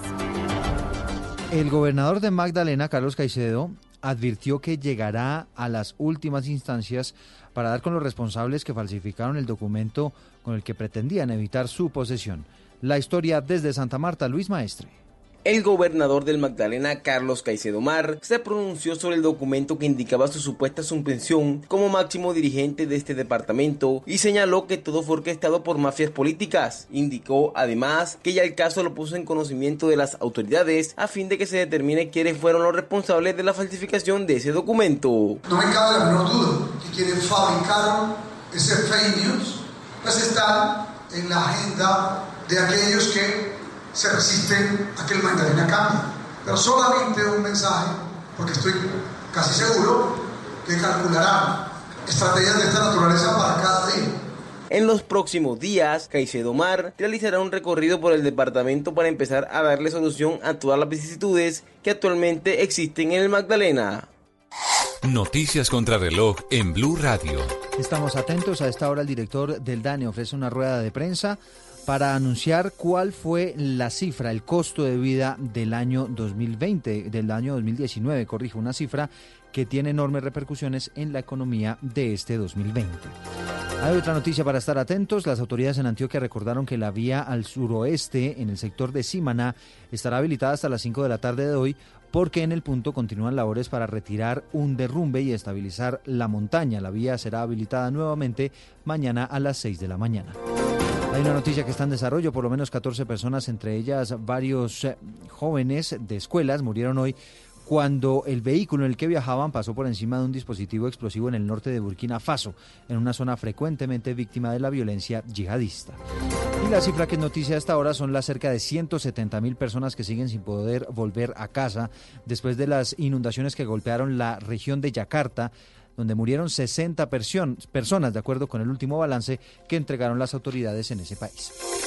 Son las 12 del día, 7 minutos. Ampliación de estas noticias en blurradio.com. Seguimos con Autos y Motos. Padres con experiencia, padres nuevos, hijos únicos, con hermanos, abuelos que consienten, nietos que aprenden. Cada domingo vamos a construir un puente entre generaciones para que las familias crezcan y entre todos podamos cambiar el mundo. Generaciones Blue, un espacio del Blue Radio, con testimonios, guías, expertos e invitados que nos ayudarán a mejorar la vida en familia y las relaciones entre sus miembros. Generaciones Blue, este domingo a las 12 del día. Generaciones Blue, estamos cambiando el mundo de las familias colombianas por Blue Radio y bluradio.com. La nueva alternativa. Termina el 2019, termina la década y es hora de hacer un resumen de lo que ha sucedido en el mundo de la música en estos 10 años. Ay, no, gato, pero eso está muy aburrido. Pongámosle ambiente, fiesta, fin de año. Entonces mandemos de vacaciones a todos los programas de la tarde y noche y pongámonos a tono con la temporada. Este fin de 2019 y comienzo de 2020, Blue Radio presenta una serie de especiales musicales con lo mejor de la década, con Juanita Kremer, W Bernat, Data ¿Y yo puedo tener un espacio? Eh, no. Mentiras, claro, obviamente. Perfecto. Del 25 de diciembre al 5 de enero desde las 2 de la tarde, temporada de vacaciones en Blue Radio, con la música y los artistas de la década. Una manera diferente de recibir el 2020 por Blue Radio y bluradio.com, la nueva alternativa. Eres un romántico empedernido. Sabes que por amor haces lo que sea. Incluso cocinar las más ricas pastas. Y traer a tu casa una de las ciudades más románticas del mundo. Donde Romeo y Julieta se amaron por siempre. Sin duda, eres un campeón. Una de las capitales mundiales de la ópera. Para ti, nada es imposible. Apuesto a que eso no se lo esperaba. Pastas Verona. Si sabes de amor, sabes de pasta. Trabajamos pensando en usted. Si son deportes. Si son deportes. Iniciando con muchas esperanzas en un año muy importante, ¿no? Tendremos Copa América, tendremos inicio de eliminatorias para Qatar. Están en Blue Radio. Juegos Olímpicos y Preolímpico en Colombia, ya en este mes de enero, así que hay mucha actividad. Blog Deportivo, de lunes a viernes a las 2 de la tarde. Si son deportes, están en Blue Radio y bluradio.com. La nueva alternativa. Lo que se conoció esta semana. My administration has accomplished more than almost any administration in the history of our De country. lo que hablamos. Venezuela hoy es víctima de una agresión permanente. Lo que pasó en la ciudad. El fútbol colombiano ya es una realidad cara planetaria. En el país. Que fracasaron en, en la distribución de energía en la costa atlántica. En el mundo. Se va a encontrar con nuestra Fuerza Armada Nacional Bolivariana. Lo que viene para la próxima semana. Ahora me siento muy feliz de haber sido parte de esta fiesta tan especial, tan mágica. Todo se revisará en nuestra sala de prensa Blue. Ahora, cada domingo nos reuniremos para oír, entender y analizar lo más importante de la semana. Sala de prensa Blue. Este domingo a las 10 de la mañana presenta Juan Roberto Vargas por Blue Radio y bluradio.com. La nueva alternativa. Esta es Blue Radio. En Bogotá, 89.9 FM. En Medellín, 97.9 FM. En Cali, 91.5 FM. En Barranquilla, 100.1 FM. En Cartagena, 1090 AM. En Bucaramanga, 960 AM. En Tunja, 103.1 FM. En Caldas, 107.1 FM. En Villavicencio, 96.3 FM. En Armenia y el norte del Valle, 94.1 FM. En Neiva, 103.1 FM. Y en Córdoba, 96.0 FM. También en bluradio.com. En Facebook, Blue Radio Colombia. A través de Twitter en arroba Blue y en la señal de TDT.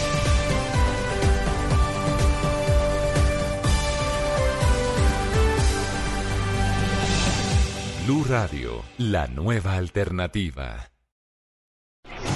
Estás escuchando Autos y Motos por Blue Radio, la nueva alternativa. Y después de todas las noticias del mediodía, arrancamos nuestra segunda hora de autos y motos. Hoy, el primer sábado del año 2020, nuestro primer programa del año 2020.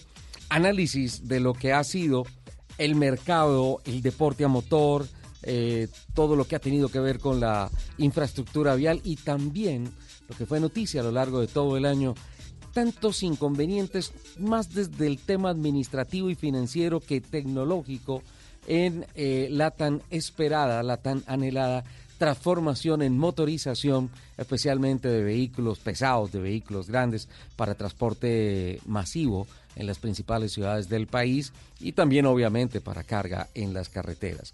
A lo largo del año pasado, del año 2019, Jairo Martínez, un alto ejecutivo de NGV Motory en Colombia, especialista en uh, nuevas motorizaciones, en nuevas tecnologías amigables con el medio ambiente, eh, no solamente nos compartió muchos datos técnicos, sino también su percepción de cómo se iba a llevar a cabo eh, o qué fenómenos se iban a presentar en todos estos procesos de licitaciones y de llegadas de nuevas tecnologías. Y más allá de ser un analista se convirtió en un pitonizo porque le pegó a todas y, nos permitió anticipar en muchas oportunidades eh, qué era lo que estaba pasando con eh, la industria o la realidad administrativa, financiera, de el cambio, por ejemplo, en Transmilenio de los vehículos con motorización a diésel a motorización a gas, a motorización eléctrica.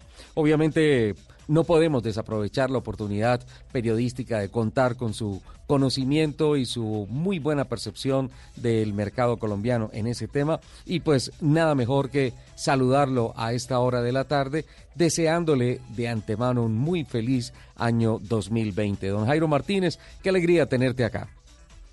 Ricardo, muy buenos buenas tardes, un feliz año para todos, feliz 2020, este año que arranca con, con muy buenas cosas, pues empecemos, yo, yo, yo, yo, yo comienzo este año viéndolo con lo que es realmente. Cuando hablamos de optometría un 2020, es una buena visión. Sí, sí, sí. Entonces, yo lo inicio con una muy buena visión.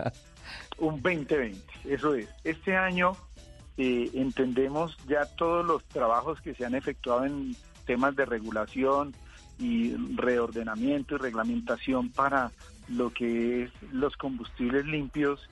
Y pues encontramos que el año pasado fue el favorable decreto 2051 que permitía la nacionalización de vehículos dedicados a gas natural con un beneficio arancelario del 5%.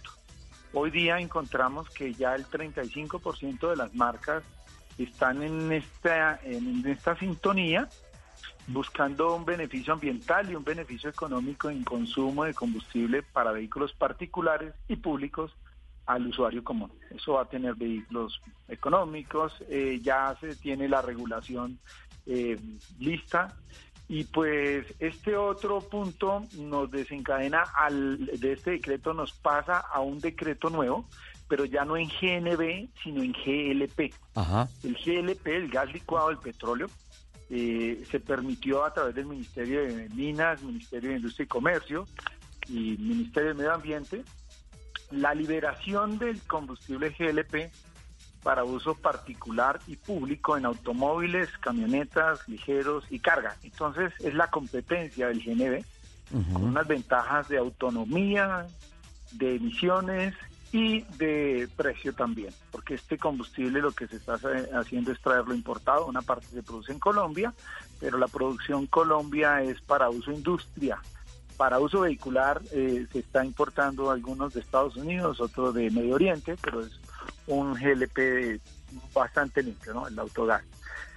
Encontramos estas cosas y pues con el tema de movilidad, tema masivo, transportes masivos, bien sea el de Cali, que es el mío, el masivo integral de Occidente, bien sea el megabús en Bucaramanga, en Pereira, bien sean los buses de Transcaribe en Cartagena y el SITP en Bogotá, les han tenido cambios en la manera de presentar sus licitaciones tuvieron unos ajustes en cuanto al tema que vivimos el año pasado con los vandalismos que se presentaron hacia el sistema integrado. Eh, fíjate que el vandalismo hace retroceder. Sí, claro. Eh, estos carros iban a tener estos buses, cada silla iba a tener un conector USB para que los usuarios, los jóvenes, pudieran, los, las personas pudieran cargar sus celulares ahí.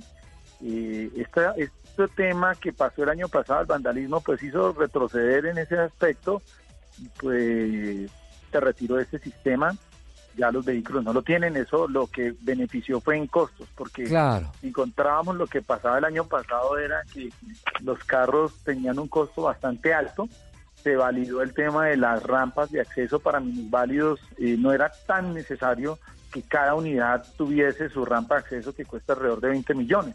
Entonces, eh, porcentualmente se, se, revisó un estudio y se organizó que eh, los discapacitados o el porcentaje de discapacitados en las diferentes ciudades no era superior al, al 17%, entonces por esta razón se tomó un 2% adicional y es decir, de cada 100 buses, 20 eh, sí llevan la rampa de acceso para minusválidos o discapacitados. Eso permitió bajar el costo de los buses y poderlos acceder. Eh, en temas eléctricos, en, temas masivos, eh, la compañía de la cual yo represento, eh, estamos innovando ahora con unos buses eléctricos también, con una autonomía. Lo que pasa es que el tema de autonomía es un poco difícil y pues para transportes masivos es lo que salió costoso.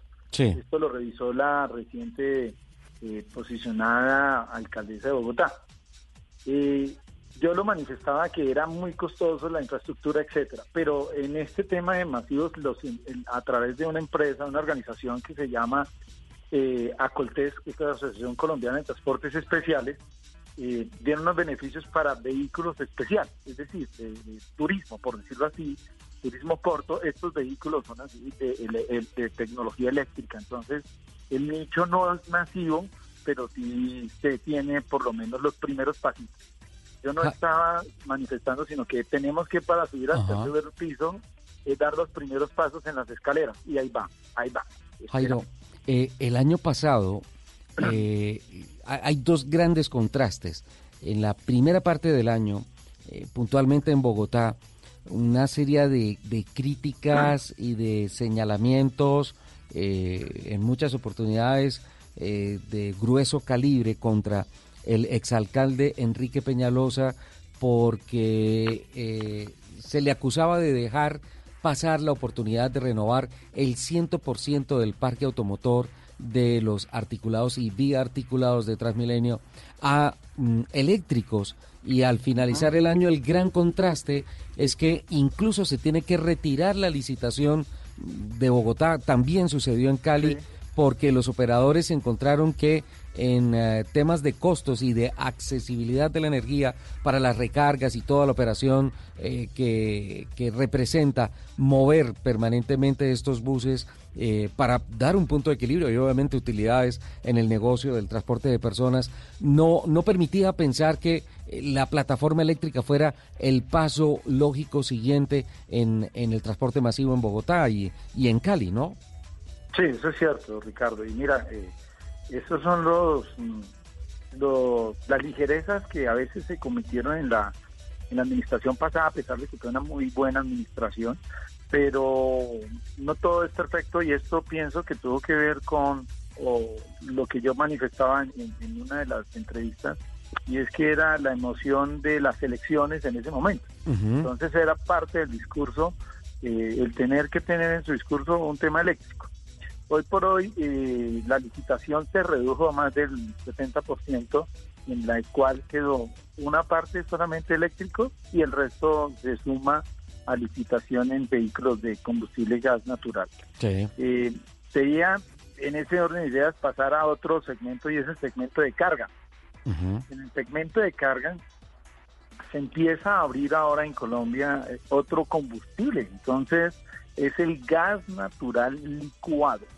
El GLP. mismo es, a ver, hablamos GNB, GLP y GNL. GNL.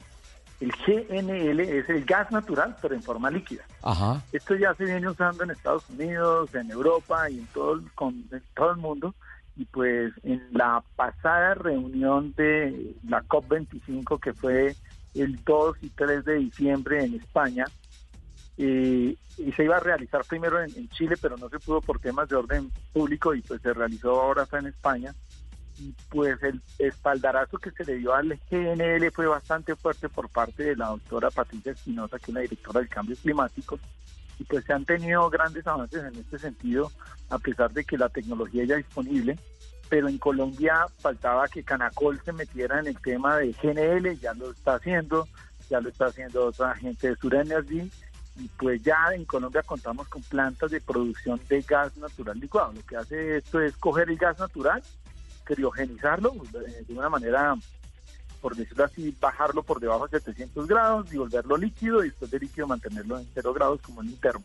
Esto es equivalente a que la autonomía se multiplica en un 400 a un 480%. Pero esa es una cifra escandalosa. Es decir, que por ejemplo con una carga eh, de gas convencional para hacer 100 kilómetros, la misma carga podría generarme 400 kilómetros de recorrido.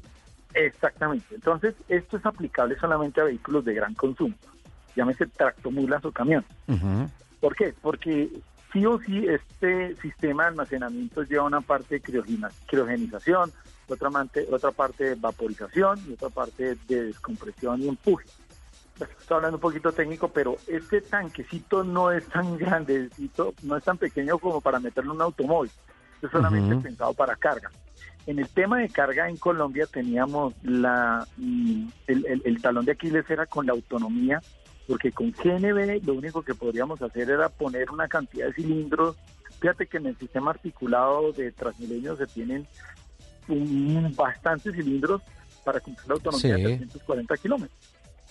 En una tractomula no tenemos eso. No tenemos el espacio para poder cumplir autonomías de 600 o 700 kilómetros. Con GNL eh, se van a tener unas unidades aquí, de las cuales ya probamos y nosotros hemos hecho en- de, de Dallas a Houston. Y volver estamos haciendo más o menos 2.400 kilómetros. ¿sí? Sí. 1.400 algo kilómetros con una sola tanqueada.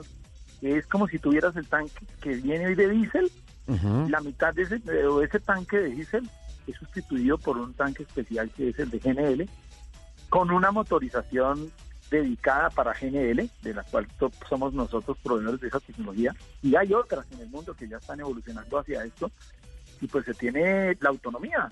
Cuando hicimos en Colombia las unidades para atravesar la línea de Bogotá hasta Cali, pues el gas nos alcanzaba hasta, lo utilizábamos descendiendo y una parte tanqueamos en Ibagué y ya después hasta Calarcá y de tanqueada en tanqueada. Ya a esta manera ya podemos ir y volver sin necesidad de depender de puntos de carga, porque el tema de GNL tiene otra, no todo es bonito, sino el tema de la infraestructura. eh, no es tan costosa con GNB, pero sí eh, sigue siendo onerosa. Esta es una de las razones por las cuales el Ministerio apoyó también el ingreso de vehículos con una disminución del cero arancel para los vehículos de carga. Entonces, el tema se está moviendo y se viene moviendo desde el año pasado, y lo comentaba yo, tanto en vehículos de carga livianos, pesados, sobre todo ahora GNL es para pesados, Ajá. porque esto le pega muchísimo a la tarifa de carga. Sí. Metro kilómetro estamos por encima del 17.4 con lo que se tenía en diésel. Ese 17.4 lo desaparece, entonces solucionamos con, con, con, con gas natural licuado. Eh, no hay robos de combustible, bueno, en este país no pasa eso, que le roban el combustible a una tractomula, eso no pasa nunca, pero no, eso, eso de que paren en la línea en algún lado Sí, a no, sacarle no, diésel no, que no. para echarle chasis, eso era una película. así.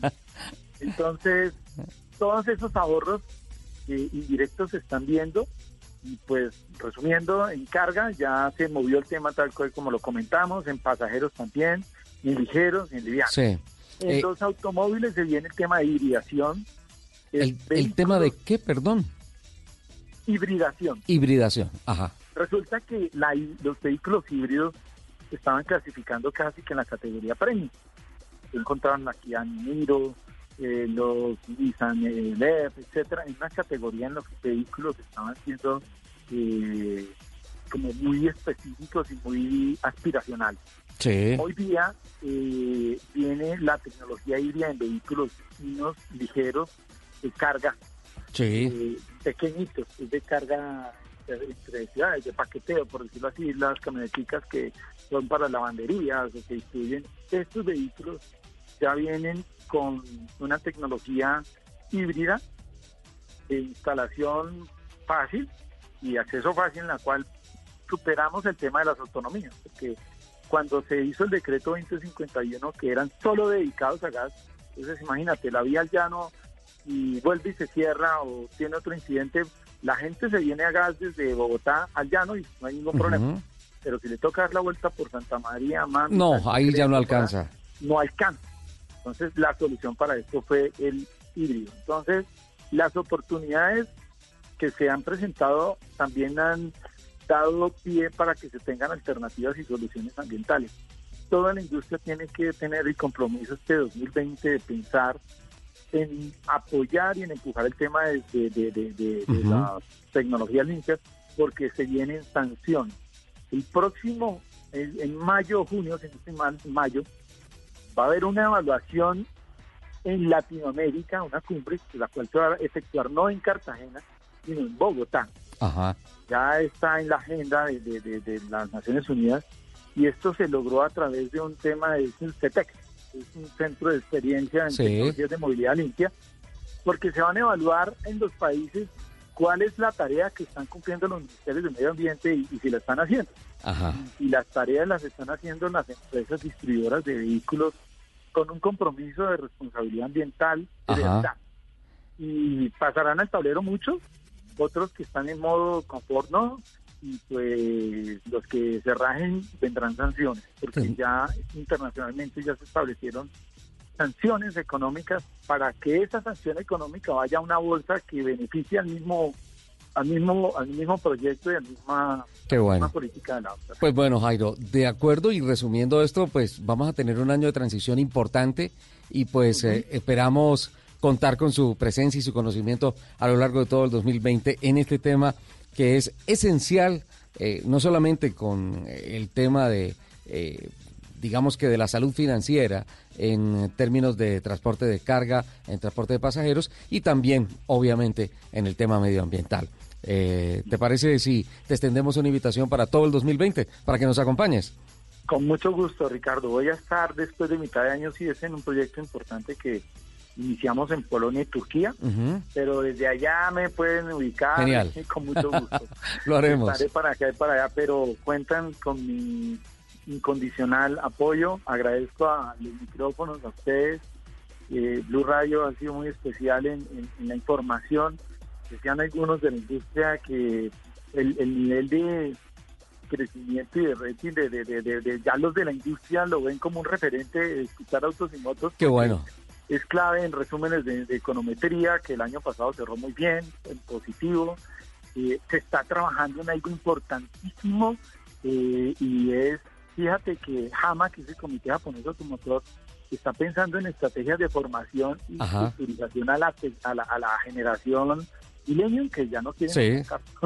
Entonces está pensando en estrategia de convencimiento, pero los milenios piensan es en carros limpios. Entonces, sí, claro. es un mensaje. Es un mensaje para, para la industria en saber que tienen que comprometerse con este tema eh, no, gracias, muchas gracias Ricardo y este año es el año de la visión. Sin duda, sin duda alguna. Muchísimas gracias y ah, pues bueno, esta siempre será tu casa.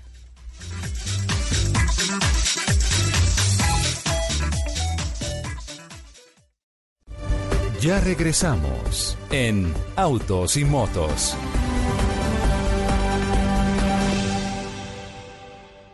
Todos los sábados al mediodía en Blue Radio lo ubicamos en la noticia. Gracias por acompañarnos en el radar. Estamos analizando... El radar, lo que usted quiere saber de lo que está pasando. Descubra con Ricardo Ospina y un amplio equipo de periodistas el origen de las noticias. Los más importantes de la semana aquí en Blue Radio y BlueRadio.com. El radar, todos los sábados al mediodía en Blue Radio, la nueva alternativa. Si son deportes. son deportes. Iniciando con muchas esperanzas en un año muy importante, ¿no? Tendremos Copa América, tendremos inicio de eliminatorias para Qatar. Están en Blue Radio. Juegos Olímpicos y Preolímpico en Colombia, ya en este mes de enero, así que hay mucha actividad. Blog Deportivo, de lunes a viernes a las 2 de la tarde. Si son deportes, están en Blue Radio y BlueRadio.com. La nueva alternativa. Lo que se conoció esta semana. De lo que hablamos. Venezuela hoy es víctima de una agresión permanente. Lo que pasó en la ciudad. el poder colombiano ya es una realidad escala planetaria. En el país. Que fracasaron en, la distribución de energía en la costa atlántica. En el mundo. Se va a encontrar con nuestra Fuerza Armada Nacional Bolivariana. Lo que viene para la próxima semana. me siento muy feliz de haber sido parte de esta fiesta tan especial, tan mágica. Todo se revisará en nuestra Sala de Prensa Blue. Ahora, cada domingo nos reuniremos para oír, entender y analizar lo más importante de la semana. Sala de Prensa Blue, este domingo a las 10 de la mañana. Presenta Juan Roberto Vargas por Blue Radio y bluradio.com. La nueva alternativa. Voces y rugidos en autos y motos de Blue Radio. Voces y rugidos.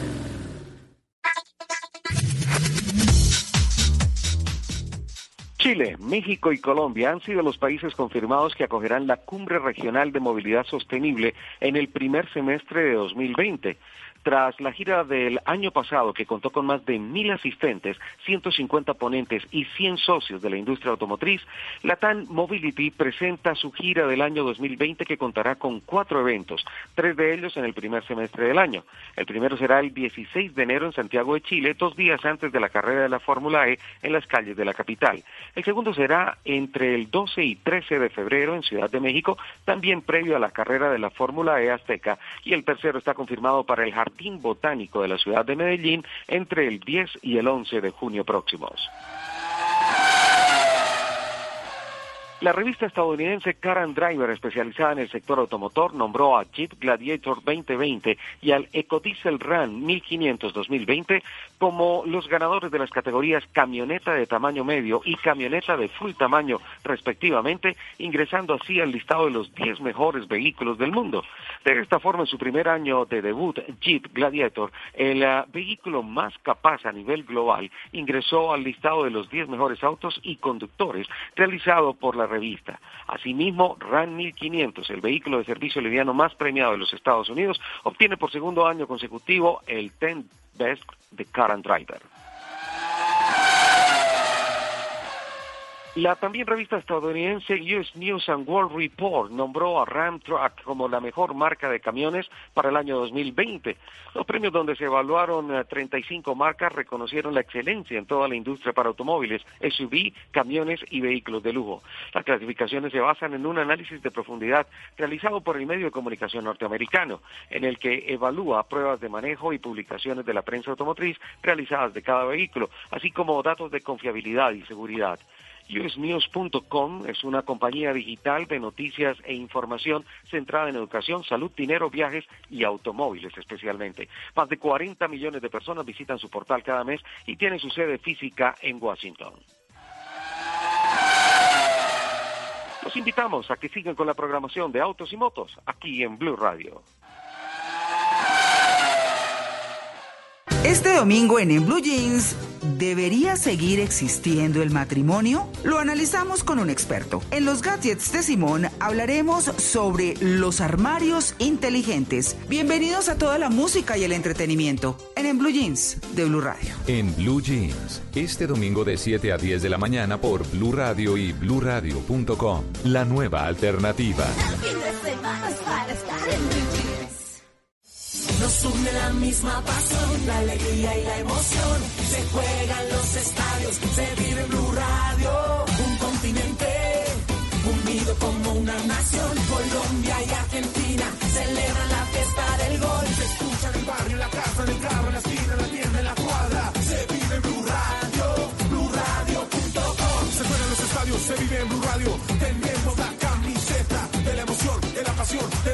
La camiseta de la información. Nos une mi selección, ver jugar la tricolor. Arriba las manos, porque el fútbol ya arrancó. Ya llegó la Copa América 2020. Colombia quiere ser campeón. Ya llegó la Copa América 2020. Colombia Estás escuchando Blue Radio, un país lleno de positivismo, un país que dice siempre se puede. Banco Popular. En el mundo de antes escuchabas. Viene a Colombia nuestra banda favorita. Y tenías meses de planeación. Hoy escuchamos. Solo por hoy, entradas al Rock Stereo a mitad de precio. Y eso no te da mucho tiempo. En un mundo que va así de rápido, necesitas una tarjeta de crédito express. Solicita la tuya y te la entregamos fácil, rápido, sin papeles y lista para usar, para que puedas ir al concierto de tu vida. Banco Popular. Siempre se puede. Somos Grupo Aval, vigilado Superintendencia Financiera de Colombia. Termina el 2019, termina la década y es hora de hacer un resumen de lo que ha sucedido en el mundo de la música en estos 10 años. Ay, no, gato, pero eso está muy aburrido. Pongámosle ambiente, fiesta, fin de año. Entonces mandemos de vacaciones a todos los programas de la tarde y noche y pongámonos a tono con la temporada. Este fin de 2019 y comienzo de 2020, Blue Radio presenta una serie de especiales musicales con lo mejor de la década, con Juanita Kremer, W Bernat, Tata ¿Y yo puedo tener un espacio? Eh, no. Mentiras, claro, obviamente. Perfecto.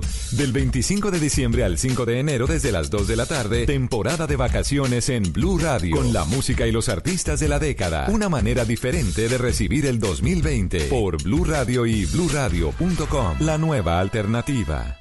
Padres con experiencia, padres nuevos, hijos únicos, con hermanos, abuelos que consienten, nietos que aprenden. Cada domingo vamos a construir un puente entre generaciones para que las familias crezcan y entre todos podamos cambiar el mundo. Generaciones Blue, un espacio del Blue Radio, con testimonios, guías, expertos e invitados que nos ayudarán a mejorar la vida en familia y las relaciones entre sus miembros. Generaciones Blue, este domingo a las 12 del día. Generaciones Blue, estamos cambiando el mundo de las familias colombianas por Blue Radio y bluradio.com. La nueva alternativa. Escuchas Autos y Motos por Blue Radio y bluradio.com. Y llegamos a la última media hora de Autos y Motos en esta primera edición del año 2020. Eh, hoy sábado 4 de enero, luego de las fiestas navideñas luego de las fiestas de fin de año, obviamente, como siempre, eh, invitando a la reflexión, a la prudencia, en eh, la operación retorno que se nos avecina este fin de semana ya muchos, muchas personas estarán regresando a su sitio de origen. El próximo fin de semana también operación retorno extendida con las autoridades, control en las carreteras, em, ensamble de toda la logística eh, con los centros de salud, hospitales. En fin, ojalá no sea necesario usarlos. Y pues bueno, ya para, para terminar y dentro de los temas de reflexión, análisis y proyección que hemos eh, decidido poner sobre la mesa de trabajo en este primer programa de enero del 2020, pues nos queda un segmento muy interesante eh, y muy valioso, de gran impacto en eh, la salud económica, la salud financiera de la industria del automóvil en el país. Y estoy hablando puntualmente del mercado del usado. Una, una tendencia de los años anteriores que se ha mantenido en el año 2019 eh, apunta a que más o menos el promedio es tres carros negociados usados por cada carro cero kilómetros que se vende en el país. Según las cifras oficiales del RUNT, eh, el año pasado, en noviembre, eh, se tenía un acumulado de 796.734 eh, traspasos de automóviles, lo que significaba un ah, incremento del 9% con relación al mismo periodo del año 2018, faltando las cifras de 2000, ah, de, perdón, de diciembre del 2019, que debían poner aproximadamente unas 850 mil traspasos en el año, cerca de un millón de traspasos pasos en el año, versus que eh, eso en cuanto a vehículos. En cuanto a motos, eh, 345.273, las últimas cifras registradas al mes de noviembre del año pasado con un factor de crecimiento del 14,9 con relación a mm, el año 2018 muy movido el tema de traspasos de vehículos, de traspasos de motos, muy, muy movido el uh, segmento de eh, los negocios de los carros usados y es por eso que acudimos en este primer programa del año 2020 a el conocimiento y el análisis de Reinaldo Ortiz, un uh, gran amigo de la casa, un profundo conocedor de este nicho de esta rama del mercado de los automóviles en el país, que pues eh, afortunadamente nos ha compartido su conocimiento y experiencia en el último trimestre del año pasado y que arranca acelerando en forma en este 2020 desde el primer programa. Reinaldo, buenas tardes, qué alegría tenerte este primer fin de semana de 2020 acá con nosotros en Autos y Motos de Blue Radio y antes que nada esperar que sean muchísimos sábados los que podamos contar con todo tu conocimiento este año. Bienvenido. Buenas tardes, don Ricardo. ¿Cómo estamos? Buenos días, perdón.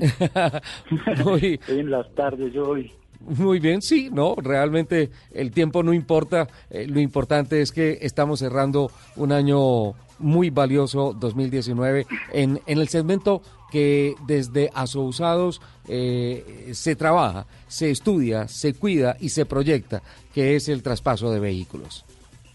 Sí, Ricardo, eh, aunque después de estas fiestas uno no sabe si está de día o de noche. así, esperemos que el año funcione igual. Eh, según lo que acabas de decir, yo creo que las, las cifras se siguen manteniendo porque con la dinámica de nuevos que sigue creciendo. Eh, sí. vendiéndose plata de tres carros a uno. Eso puede ser más o menos lo que, lo que sigue dando. Esa, esa básicamente es la tendencia que se ha mantenido en los últimos años, ¿no? Y es una tendencia casi mundial. Lo que pasa es que eh, no había una cifra tan grande en Colombia porque las cifras de carros nuevos eran muy bajitas. Ya hoy con las cifras eh, nuevas, las cifras de vehículos nuevos ya se ve una tendencia bien interesante en vehículos usados en el país. Reinaldo, 2019 mm, cierra positivo de todas formas, ¿no? Es un año positivo, es un año positivo en cifras, es un año positivo en el mercado, eh, no es un año tan positivo en infraestructura, pero pues ahí seguimos y seguiremos mirando cómo seguimos funcionando. pero ese, ese, ese análisis también es como la tendencia, ¿no? Infraestructura ha estado, ha estado un poquito, a, ¿cómo te dijera? Eh, por debajo del promedio de lo que esperamos los colombianos, ¿no? En infraestructura y en, y en, y en vehículos por persona, eh, que todavía seguimos muy bajitos frente a las tendencias mundiales. Nosotros, no te tengo la cifra en este momento, yo es que después de, después de las fiestas de, fin de año no tiene tan claras las cosas en la cabeza. Eh, toca aclararlas con calma, pero mientras en el resto de países del mundo hay un vehículo por cada tres personas, en Colombia debemos estar en un vehículo cada ocho o nueve. Pues el estilo vale la pena darte la exacta porque eso no es exacta, pero eso significaría que todavía estamos lejos de llegar a la medida de, penetración en los mercados, eh, pero pues esta infraestructura de nosotros no nos da, entonces tiene que ir de la mano una de la otra. ¿Cuáles crees, Reinaldo, que han sido los factores que, que mantuvieron y aceleraron eh, por ejemplo, los índices de crecimiento en el tema de traspasos de automóviles en 2019? ¿Cuáles fueron los eventos o las políticas, las decisiones que permitieron un crecimiento con relación a 2018? Metiéndome en temas álgidos un poquitico, eh, yo creo que los sistemas de transporte nuestros no son tan chéveres y la gente sigue buscando una opción del vehículo particular para, para poderse movilizar. Nuestras distancias son muy largas, atravesar Bogotá es demasiado extenso y atravesarlo en otros medios, más con nuestra eh, topografía y nuestros climas, pues hace que la gente quiera tener un vehículo y siempre la condición más cómoda. Pues yo digo, metiéndome en temas álgidos como el transporte público, que eh, teniendo una buena base, pero pues le faltará mucho todavía. Eso es una gran parte de lo que es. Lo otro es la decisión de que el carro es la segunda eh, cosa más importante en la canasta familiar de muchas familias y de muchas personas. Y siempre necesita para moverse y la gente lo quiere. Yo creo que en general eh, es un bien que la gente quiere y quiere tener. Lo que cambia de pronto es el en los vehículos que están en el mercado. Y cada política nueva hace que esto cambie hacia vehículos de gama baja, media o alta y logre uno tener una, una diferencia, pero pues el vehículo siempre seguirá siendo la necesidad número uno o dos del colombiano. Veíamos también un fenómeno interesante en programas anteriores, eh, acá en Autos y Motos, el comparativo que hace el comprador. Eh, sobre 20 millones de pesos miro un vehículo usado y estoy hablando de una categoría superior a la que podría tener si estoy hablando de comprar un carro cero kilómetros. exacto, uno puede comprarse de una gama, si uno los divide los carros en gamas bajas, media, alta y premium, por poner la gama más alta, yo me puedo comprar siempre una gama mejor en un vehículo usado, una, una o dos gamas mejores en un vehículo usado según los años, que en un vehículo cero kilómetros. Los vehículos cero kilómetros tienen ventajas, tienen unas tasas competitivas de, de, de financiación más baratas, más plazos, más tiempos, más garantías de pronto, pero de la misma manera más depreciación cuando el vehículo sale a la calle. Yo te decía en un programa anterior que es que compras un vehículo en Colombia y pagas IVA e impuesto al consumo. En algunos paga uno arancel, algunos llegaron con arancel, otros no, lo cual es inequitativo, pero así es. Pero en solo IVA y consumo tienes el 27%, eh, el 28%. Entonces hay un 28% que le pagaste de impuestos, eh, si uno mira de las ramas que más debe tributar en este país, que son los vehículos, ya de guerra es de lo que más tributo y más impuestos genera, es un 28% que no lo pagó uno al concesionario, sino que se lo pagó al Estado. Entonces el carro ya de entrada debería apreciar eso, ¿no? Claro, claro, claro. Son, son, son cuentas, son, son realidades económicas a la hora de, de, hacer una compra y una compra tan importante como es el automóvil. Reinaldo, de frente a 2020, eh, ¿se lanza al ruedo eh, piensa que las cifras se van a mantener en positivo en el, en el mercado de los vehículos usados, en los traspasos, eh, y este año a lo largo de 2020, eh, ¿qué se podría encontrar en la agenda de exhibiciones, de promociones que puedan afectar positivamente el mercado del usado? El 50 y la nueva normatividad que se acuerda acá de Peñalosa el año pasado, Ajá. eh, el vehículo pagar una eh, una multa para poder pagas impuestos y te cobran para poder circular, pero bueno, eso es mi posición personal en la asociación. Una multa para circular sin pico y placa va a hacer que la gente que tenía dos vehículos, pero pues es un cambio de poder adquisitivo, uno de 40 o dos de 30, uno de 60, entonces dinámica interesante, yo creía que el primer semestre, dinámica bastante interesante, tanto en vehículos Bueno, tenemos, Reinaldo, tenemos en estos momentos problemas de comunicación. Vamos a, a repetir la llamada porque me parece que este análisis es muy interesante. Vamos, vamos a mejorar la comunicación en cuestión de segundos.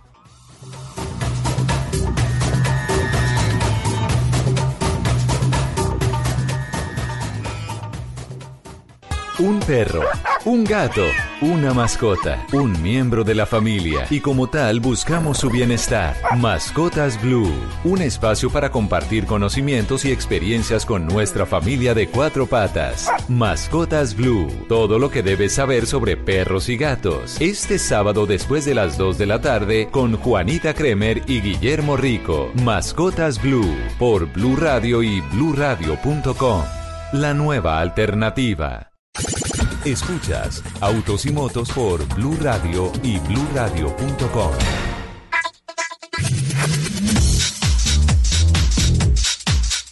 Bueno, ya retomamos la comunicación con Reinaldo Ortiz, el presidente de Asousados.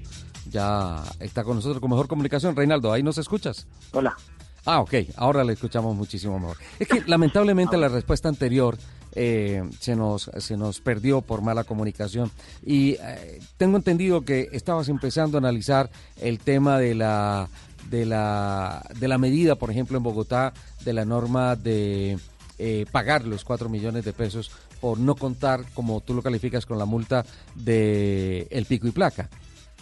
Exacto. Sí, yo creo que eso va a generar un primer semestre bien dinámico, eh, donde se van a mover hacia arriba en segmentos también la gente, pero será un primer semestre nomás de movimiento y después se estancará en el segundo. Ese movimiento, ese movimiento creería que se va a dar. Esperemos a ver qué nos pasa, porque no sabemos todavía cómo se mueva la nueva alcaldía. Pero desde el sector, desde la asociación, ¿lo están viendo con buenos, regulares ojos esta disposición? Eh, pues Ricardo, yo te digo que para mí es una multa, eh, una multa para, para eso. Yo sí creo que mover el segmento, como te digo, va a ser que la gente que tiene dos carros de, de valores medianos pequeños, anda un vehículo de más valor, porque se evita más impuestos. No es una medición, no es una pequeña medición eh, artesanal, por decirlo de alguna manera. Un carro de 40 millones de pesos, sacarlo te justifica el vehículo. El vehículo cuesta más de 40, o sea que realmente va a mover eso a la gente, el trato medio. La gente de, a los que termina molestando bastante a la gente tiene un carro económico. Pero, pero sí, el segmento lo va a tener que mover y la gente se va a mover y se va a mover la gama media y la gama alta. Pero creemos que un primer semestre, un primer semestre de medición, pero vamos a ver qué pasa. Es como, aquí acuérdate que las leyes las hacen hoy, duran un año y al año las quitan. Todo Sí. se convierte, eh, como uno tiene, medida, todo se convierte como el 2 por mil, como el 2 por mil, que se convierte en un 4 por mil perentorio. Sí. Eh, esa, esa, esa es una forma muy, muy particular de- de- de- de hacer las cuentas y obviamente tienen que formar parte del, del balance final a la hora de comprar un carro. Reinaldo, sobre la mesa de trabajo tenemos también dos, dos temas importantes. Eh, la Feria del Usado, el año entrante, perdón, este año 2020, yo tampoco he pasado la página, este año viene Salón del Automóvil eh, de Bogotá, eh, eh, pero se va a mantener en Corferias, creo, eh, la- el Salón del Usado. Y por otro lado, la- el dinamismo y el crecimiento que reportan los negocios a través de Internet. ¿Se pueden sumar como factores positivos este 2020 para, para el resultado final que esperaremos el 31 de diciembre de este año? Yo creo que sí, yo creo que la Feria del Usado se ha convertido en un, salón bien, bien interesante. Eh, es un salón que trae gente, que trae seguridad, que trae tranquilidad, que no se va a poder lograr y mueve y dinamiza el segmento, el sector. Entonces yo creo que sí, todo lo que sea Internet y medios digitales seguirá creciendo, pero en vehículos la gente sigue queriendo ir a mirar y es que en vehículos usados es mejor mirar, palpar y tocar y no comprar solamente por lo que uno ve, pero sí, esto lo va a dinamizar, yo creo que va a ser un buen año. Yo no creo que compitan ni se canibalicen nuevos con usados, creo que son dos segmentos diferentes y más bien se deberían complementar y se complementarán. Esperemos a ver cuál es el resultado al final del año. Creo que va a ser positivo, esperemos a ver cómo nos va. Desde Corferia se planea para el segundo semestre, ¿no? La feria del usado. Eh, no hemos definido fechas, no se han definido fechas todavía, eh, no tenemos, yo creería que en el primer 15 días, antes de que termine este mes, ya debemos tener las fechas establecidas para, esperemos que Corferia nos diga, eh, ellos son los que toman la decisión de cuándo son y es su evento, para prepararnos para irnos a la feria otra vez a, a sacarle al estadio, ojalá. Sí, claro, no sé, presiento, eh, hemos hablado a lo largo del programa en temas de motos, en temas de nuevos combustibles, eh, contigo el tema de los usados, hemos analizado también el tema de, a pesar de cómo cerró el comportamiento del dólar en el año 2019, eh, también del sector de los vehículos nuevos y, y creo que se concluye que hay un ambiente muy positivo, una muy buena energía para, para la industria del automóvil desde todos estos sectores y obviamente desde las motos para, para el año 2020? Yo creo que sí, yo creo que es un año que va a ser bien dinámico, vamos a tener unas cosas muy nuevas. Eh, todo este tema, lo que tú dices de las nuevas energías que están entrando, vehículos híbridos, vehículos eléctricos, Colombia está convirtiendo en eh, el mayor consumidor, eh, por lo menos porcentualmente, de vehículos eléctricos o con mayor crecimiento de la región. Eh, eso va a tener que migrar efectivamente hacia todos los lados, hacia motos, hacia vehículos, hacia usados, y va a ser un año bien, bien interesante, va a ser un año bien, bien interesante. Creo que el Salón de Nuevos va a ser un espectáculo con esto todo nuevo, con todo lo que están lanzando, y el tema de usados también se tendrá que dinamizar hasta allá y tendremos que irnos todos haciendo una reingeniería a conocer lo que no conocíamos, pero ahí seguiremos metidos en todos los temas. Pues Reinaldo, esperamos que a lo largo de todo el año nos esté acompañando y nos comparta eh, no solamente las noticias, sino el análisis eh, de eh, que es tan esencial para poder comprender el comportamiento del mercado, como tú lo dices en términos generales. No se trata de que un segmento riña con otro, sino que integralmente la industria del automóvil sea vista, analizada y comprendida con, con, los fenómenos que vive en el día a día. Es una invitación para que nos acompañe todo el año en Autos y Motos acá en Blue Radio. Ricardo, muchísimas gracias. Como siempre, cuando quieras, ahí estaremos. Somos amigos de la casa y amigos tuyos para lo que necesites y me parece delicioso compartir toda la información que tengamos y aprender de ustedes, que son expertos en todo esto. Muchísimas gracias, don Reinaldo, y feliz año, ¿ah? Ricardo, lo mismo, un feliz año. Vale, ahí estaba Reinaldo Ortiz ya para terminar este segmento y también para terminar esta primera edición del año 2020. Eh, el presidente de la Asociación de Usados en el país, eh, generando un informe de buenas cifras, de factores positivos al cierre del 2019, pero especialmente un análisis y un sentimiento de una proyección muy interesante para este 2020. Eh, voló el tiempo, así se nos pasó de rápido este primer programa. Ya saben, este fin de semana muchos carros se van a estar moviendo en diferentes partes de carreteras y ciudades del país, Operación Retorno, que pues básicamente eh, extiende todo lo que arrancó en el pasado mes de diciembre con relación a la presencia de las autoridades en las carreteras.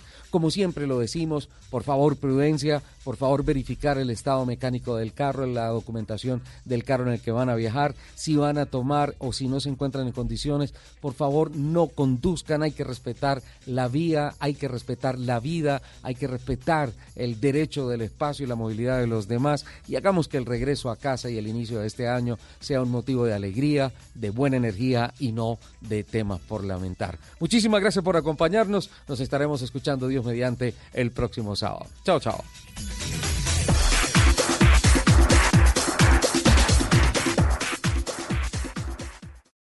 Este domingo en En Blue Jeans ¿debería seguir existiendo el matrimonio? Lo analizamos con un experto. En los gadgets de Simón hablaremos sobre los armarios inteligentes. Bienvenidos a toda la música y el entretenimiento en En Blue Jeans de Blue Radio. En Blue Jeans, este domingo de 7 a 10 de la mañana por Blue Radio y bluradio.com. La nueva alternativa. Padres con experiencia, padres nuevos, hijos únicos, con hermanos, abuelos que consienten, nietos que aprenden. Cada domingo vamos a construir un puente entre generaciones para que las familias crezcan y entre todos podamos cambiar el mundo. Generaciones Blue, un espacio del Blue Radio, con testimonios, guías, expertos e invitados que nos ayudarán a mejorar la vida en familia y las relaciones entre sus miembros. Generaciones Blue, este domingo a las 12 del día. Generaciones Blue, estamos cambiando el mundo de las familias colombianas por Blue Radio y bluradio.com. La nueva alternativa. Nos une la misma pasión, la alegría y la emoción. Se juega en los estadios, se vive Blue Radio. Un continente unido como una nación. Colombia y Argentina celebran la fiesta del gol. Se escucha en el barrio, en la casa, en el carro, en la esquina, en la tienda,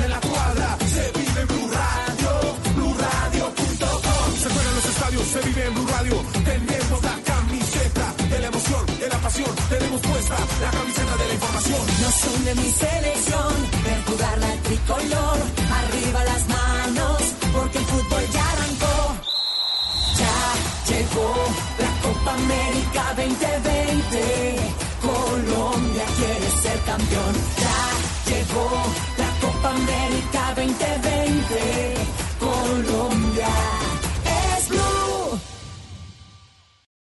Lo que se conoció esta semana. My administration has accomplished more than almost any administration in the history of our De country. lo que hablamos. Venezuela hoy es víctima de una agresión permanente. Lo que pasó en la ciudad. El fútbol colombiano ya es una realidad cara planetaria. En el país. Que fracasaron en, en la distribución de energía en la costa atlántica. En el mundo. Se va a encontrar con nuestra Fuerza Armada Nacional Bolivariana. Lo que viene para la próxima semana. Ahora me siento muy feliz de haber sido parte de esta fiesta tan especial, tan mágica. Todo se revisará en nuestra sala de prensa blue. Ahora, cada domingo nos reuniremos para oír, entender y analizar lo más importante de la semana. Sala de prensa blue. Este domingo a las 10 de la mañana. Presenta Juan Roberto Vargas por Blue Radio y bluradio.com.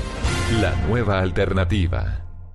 Termina el 2019, termina la década y es hora de hacer un resumen de lo que ha sucedido en el mundo de la música en estos 10 años. Ay, no, gato, pero eso está muy aburrido. Pongámosle ambiente, fiesta, fin de año. Entonces mandemos de vacaciones a todos los programas de la tarde y noche y pongámonos a tono con la temporada. Este